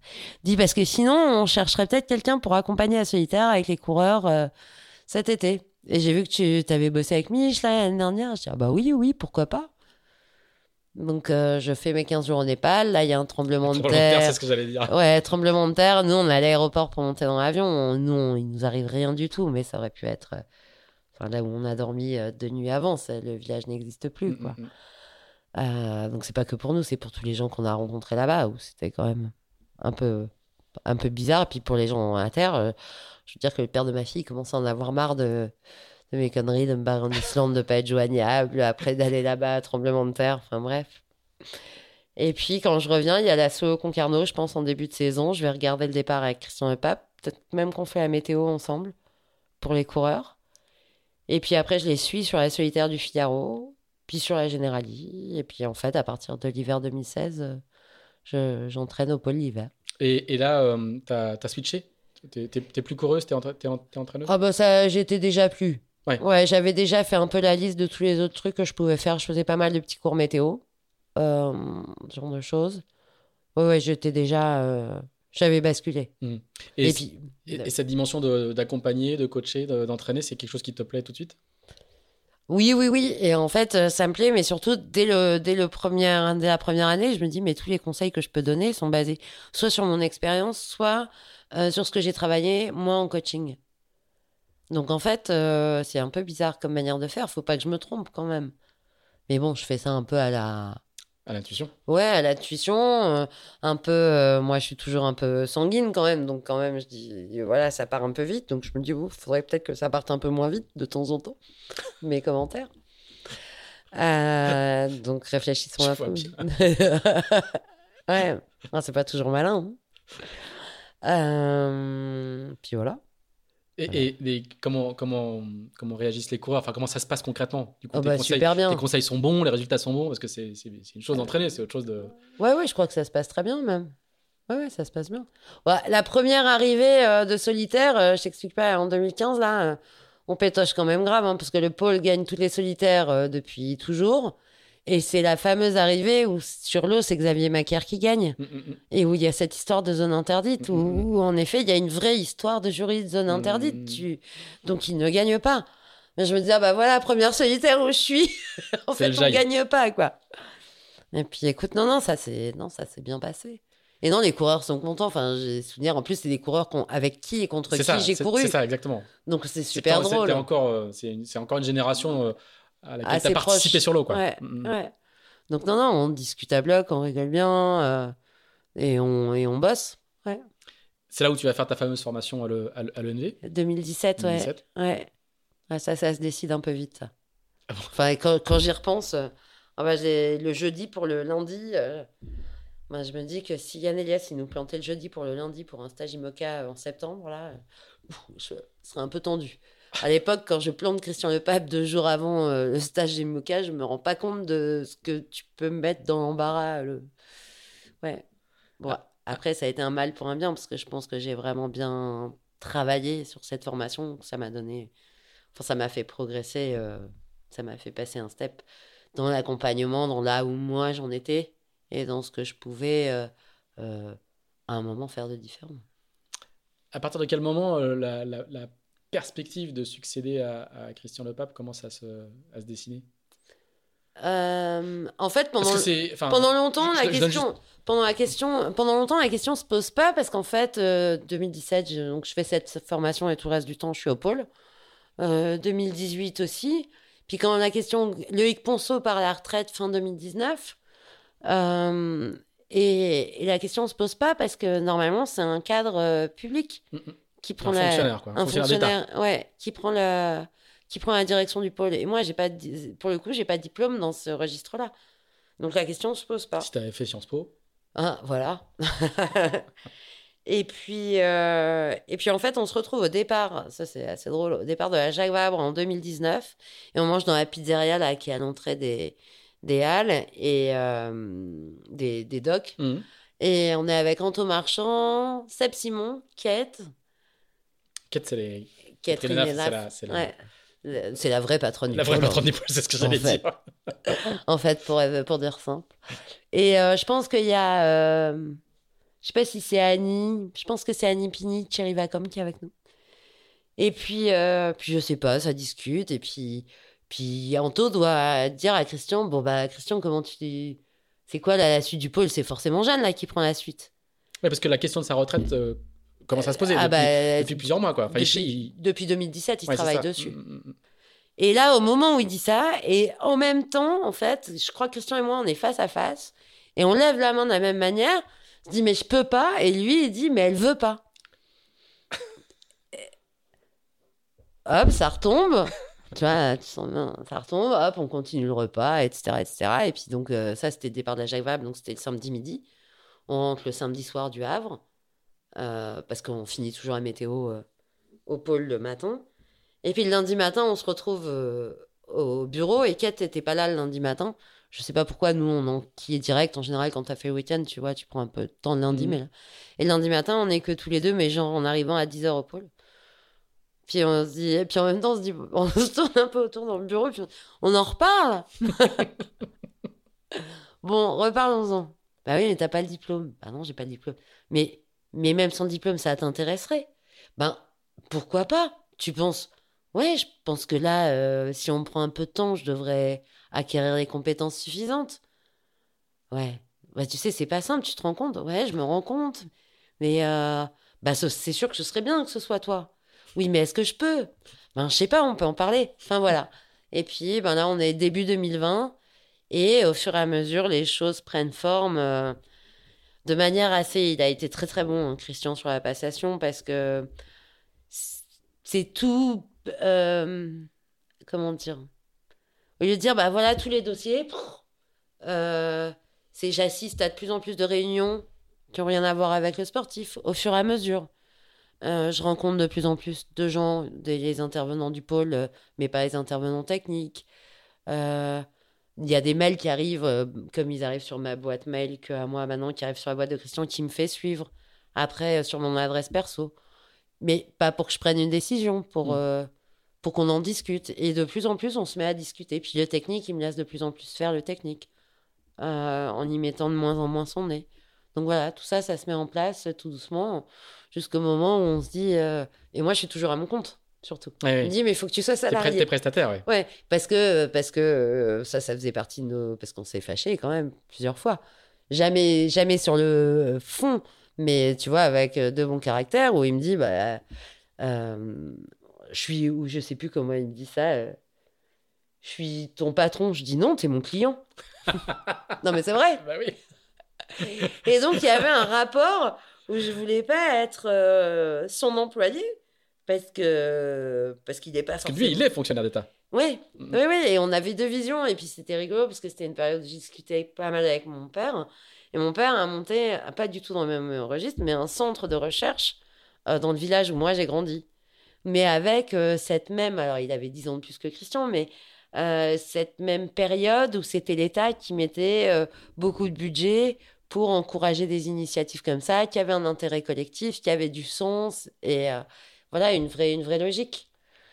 Et, euh, et en même temps, moi, je disais, mais non, moi, je préfère être prestataire parce que regarde, je vais quand même pas venir au pôle des jours où il n'y a pas grand-chose à faire. Tu vas pas me payer à rien faire. Je trouvais pas ça cohérent. Euh, donc voilà, donc ça, ça a pris un an quand Mm. même. hein. Et, et on précise, on, on souligne qu'il est fonctionnaire d'État parce que c'est, assez important. C'est-à-dire que c'est, ce n'est pas le pôle qui prend en charge son salaire. Il était mis à Il était mis à disposition. disposition par le ministère de la Jeunesse et des Sports. Exactement. Donc, Ouais. Ce qui n'est pas neutre du tout dans, l'équation Bah, budgétaire de- D'aujourd'hui. de- d'aujourd'hui. Enfin, c'est des montages. euh, on voit en, en- en échangeant euh, tous les deux, on voit aussi que ces, ces jobs-là, comme tu disais, il n'y a pas que de la technique. Il y a Ouais. aussi de la politique au sens noble du terme, aller trouver Ouais. des financements publics, vos donneurs d'ordre sont, enfin, vos financeurs sont des organismes publics ou des, où il y a des Ouais. élus. Donc il y a une, toute, toute cette dimension-là que les, que les gens qui nous écoutent ou que les coureurs ne voient pas forcément. Mais Ouais, les, assez- coureurs, les coureurs qui sont au pôle, ouais. Les coureurs qui sont au pôle, ils des sont au courant. coureurs, ouais. Ouais. Mm. Ils sont complètement au courant et ils sont complètement, et justement, je pense que, et c'est ce que Christian m'a toujours dit, il m'a dit, de toute façon, les moments où ça peut être difficile dans certaines négociations, où le contexte fait que ça peut être difficile, c'est les coureurs qui vont venir t'aider. Mm. C'est pas, c'est pas une capacité, on fait pas du marchandage de tapis non plus. Tu vois, on n'est pas commerciaux du pôle. Donc c'est pas de la politique dans ce sens-là. Non, non, Mais c'est la par politique contre, au sens, au sens on euh, intervient dans un secteur public, quoi. Ça On intervient dans un certain pub, dans un Secteur public. Ouais, et puis surtout, on est sur un.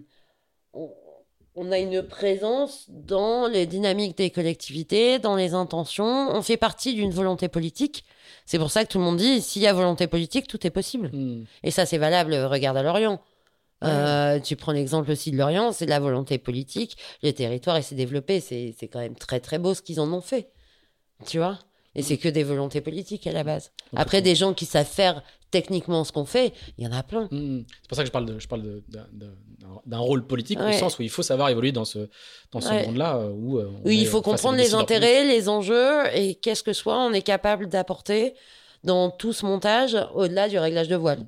Est-ce que c'est pour ça que toi, quand tu, quand tu parlais du pôle dans plusieurs interviews, tu dis, tu dis que c'est une institution Alors, c'est une institution au sens peut-être pas juridique du terme, mais c'est une institution au, au- au sens euh, trois décennies d'histoire et de succès. euh, Bah, il y a toute l'histoire sportive et puis il y a tout l'équilibre sur lequel elle repose, c'est-à-dire du financement public. Il y a aussi, euh, avec la filière Bretagne CMB, du financement privé et il y a quand même l'apport des coureurs. Mm.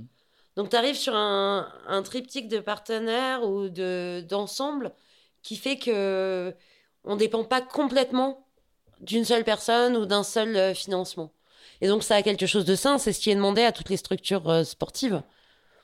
Euh, que soit c'est d'être capable de fonctionner avec euh, une part euh, sportive, financement sportif via la Fédé, etc. Et aussi avec des, des, des, collectivités, parce que le sport, ça fait partie de leur domaine de compétences. Le- je parlais d'institution et toi tu parlais d'institution aussi. Est-ce que du coup ça, ça génère de la au moment où tu vas succéder à Christian Lepape, on voit bien que c'est un processus long, lourd. euh, on voit bien qu'il y, a- qu'il y a de la pression, hein, euh, Ouais, parce que c'est une institution. Et est-ce que cette pression-là, toi, tu la, tu la ressens à ce moment-là? Ah bah oui, oui, oui. Mais je pense que après, c'est peut-être ce qui me plaît aussi, hein, c'est Mm. que c'est la même pression que quand tu cours. Enfin, tu vois. Oui, oui, oui, oui, oui.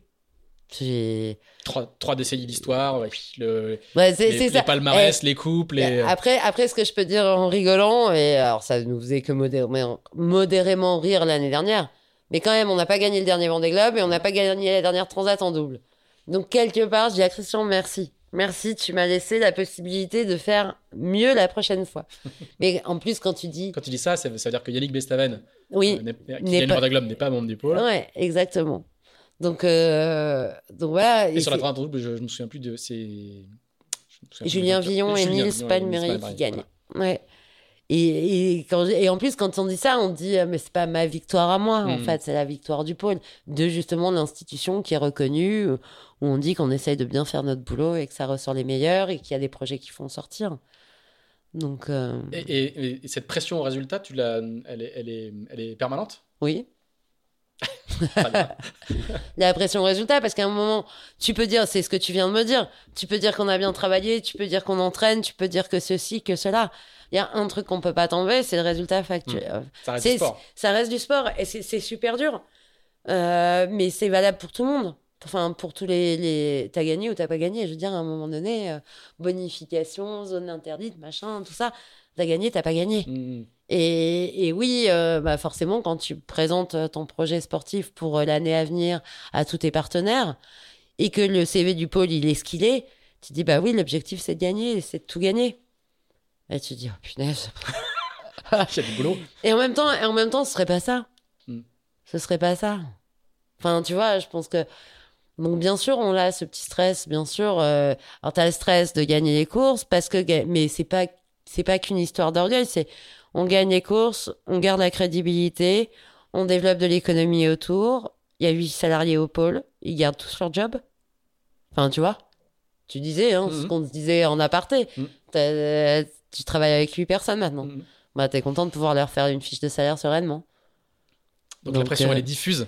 Elle est... Ouais, ouais. Mais... Elle est diffuse, hein, c'est qu'elle arrive, et, n'importe où, n'importe qui. Et puis en fait, ce qui est. pas que le sport, quoi. Ce qui est pas forcément évident, peut-être, à... que les gens voient peut-être pas de l'extérieur pour moi, c'est que euh, et je pense que le coureur, s'il le remet à son niveau, il le verra très bien. C'est que le petit détail qui va se passer sur une course à un moment donné, ou sur un entraînement, ou la réflexion d'un mec à l'entraînement, pour toi, au lieu de faire deux, trois ronds et s'arrêter à la vision de l'entraîneur, elle fait deux, trois ronds de plus.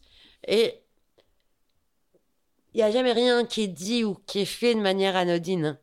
Tout a toujours, euh, tout véhicule toujours quelque chose dans le bon, dans le moins bon, tu peux te tromper. Mais moi, à chaque fois, ça...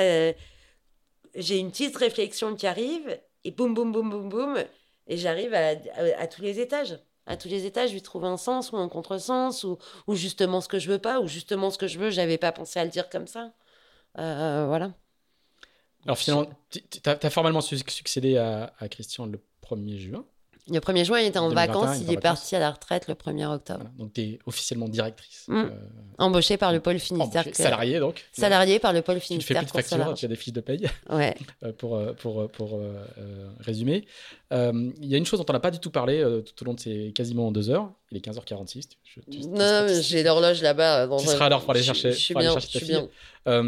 c'est que c'est que tu es la première femme qui est directrice de Parlaf. Alors en même temps, il n'y a, eu qu'un directeur avant. mais euh, il y, a, peu de. Euh, tu as fait toute une carrière dans la voile où il y avait, il y a toujours peu de femmes, même si ça progresse.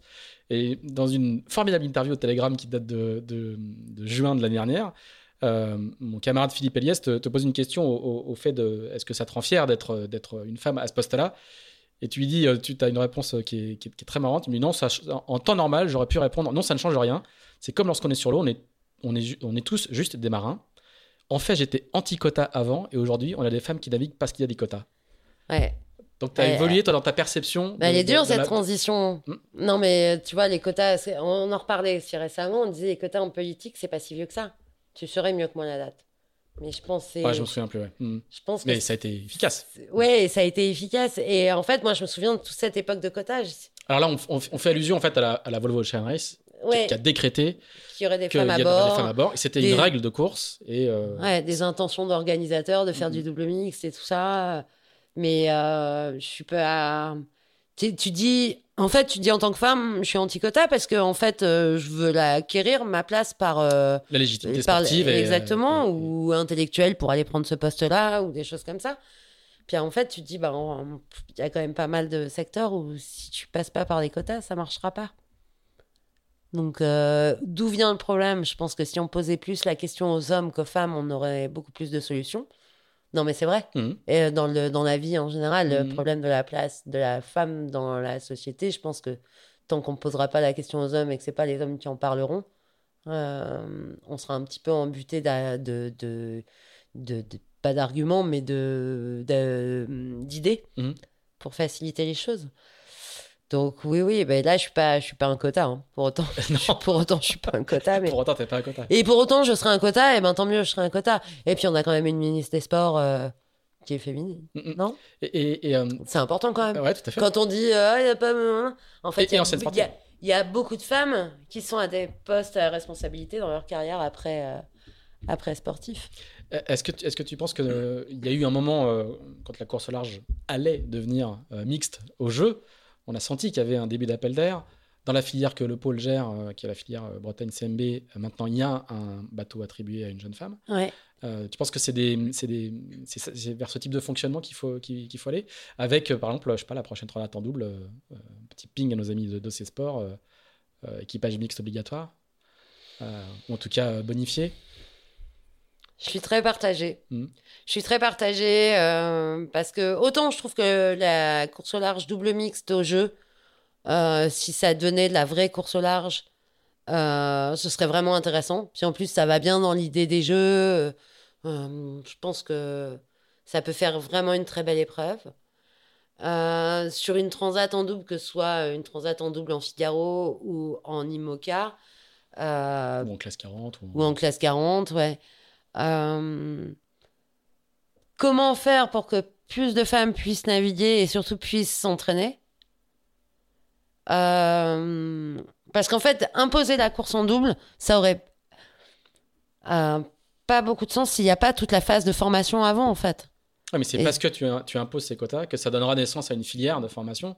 Parce que Sûrement. le figariste de base à qui tu dis désolé, il faut que tu trouves une jeune femme Ouais, pour courir avec toi. ouais. Il n'y en a pas. Et bah, tu vas les former. Ouais. Et du coup, des filières vont émerger. Et, et du coup, en fait, c'est toujours vachement dur parce qu'en fait, t'imagines, moi, euh, donc j'ai trois filles dans le groupe quand même sur 12. Mm. Donc on est plutôt pas si mal que on, a- ça. on en- approche de la parité. On est un tiers, on à 30%. Encore un effort. Encore un effort. Euh, et les gars euh, qui, eux, sont en train de progresser, qui sont en train de faire leur ouais. cursus. Et, euh, et en fait, c'est à eux que tu dis, ben, on t'impose d'aller former une femme. Mm, mm. Est-ce que, est-ce que le but, c'est quand même que la solitaire, ça reste une course de haut niveau, donc qu'il y ait déjà du niveau existant. Donc, euh, donc je sais pas, c'est compliqué, j'ai pas la réponse. Je, euh, moi, je veux j'ai toujours navigué en double mixte à part avec Sam, mais euh, ça veut dire que deux femmes non plus ont pas le droit de courir ensemble, quoi. Non. bah ouais. Effectivement. ouais. Après, Ouais. tu peux adapter les règles. Tu vois, sur, la, sur la Volvo, il y avait. euh, Ouais. On pouvait avoir un équipage entièrement féminin, un équipage un peu mixte, un équipage beaucoup mixte. Ouais. Je crois que c'était, c'était 7 plus 1 ou 7 Ouais. plus 2, Bon, 5 c'est plus hyper 5 compli- hyper ou, euh, compliqué. ou 11. Ouais, c'était assez compliqué. Ouais. Oui, mais, Mais- Pour, pour le coup, ça a donné, euh, ça a donné Marie Rioux, ça a donné. Ouais.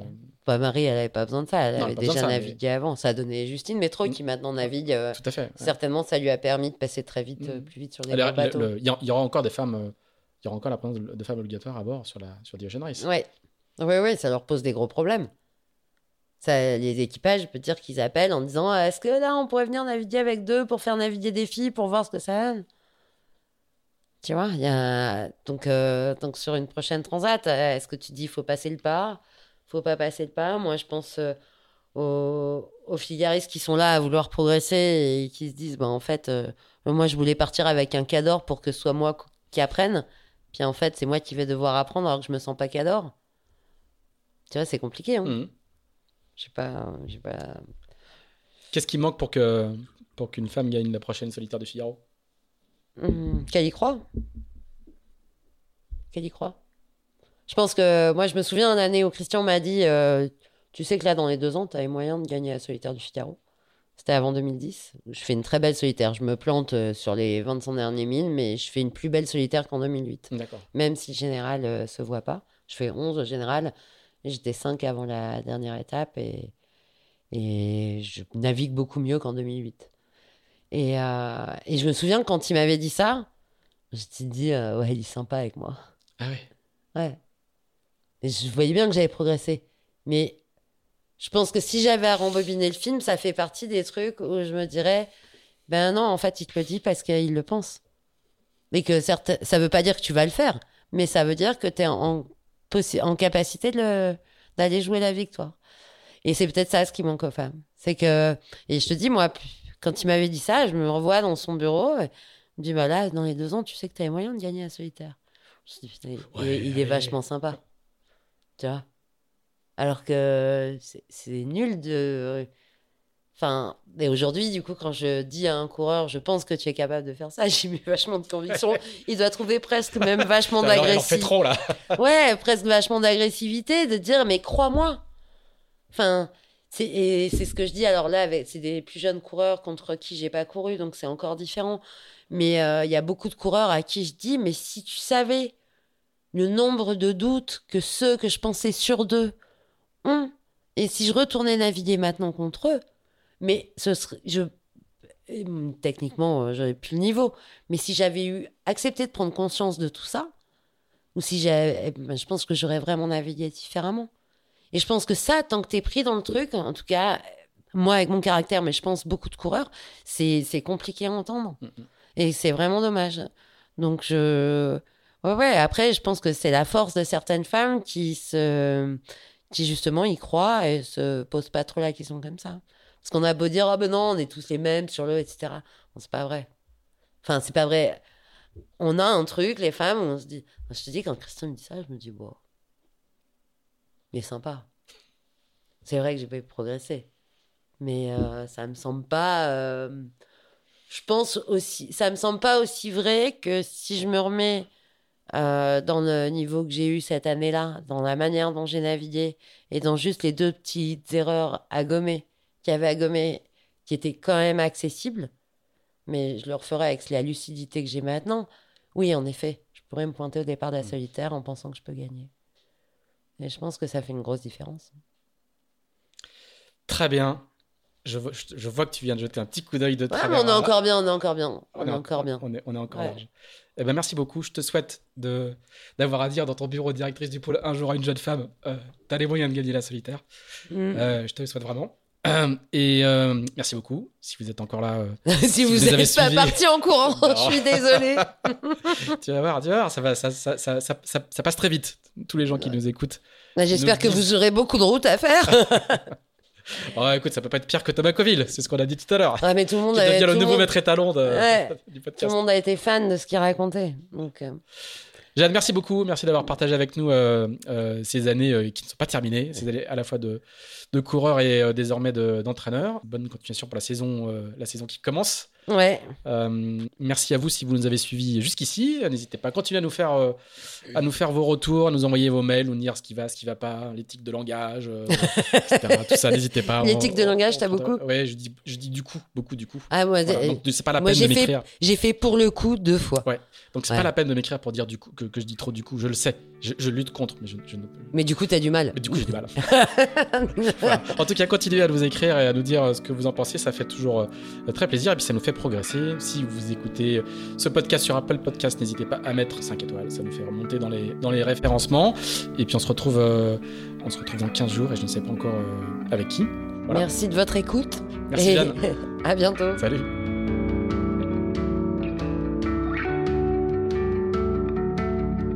Merci d'avoir écouté ce nouvel épisode d'Into the Wind produit par Tip Shaft. Si vous l'avez apprécié, n'hésitez pas à le partager, n'hésitez pas non plus à nous dire ce que vous en pensez en bien ou en mal. On se retrouve dans 15 jours pour un nouvel Into the Wind. À bientôt!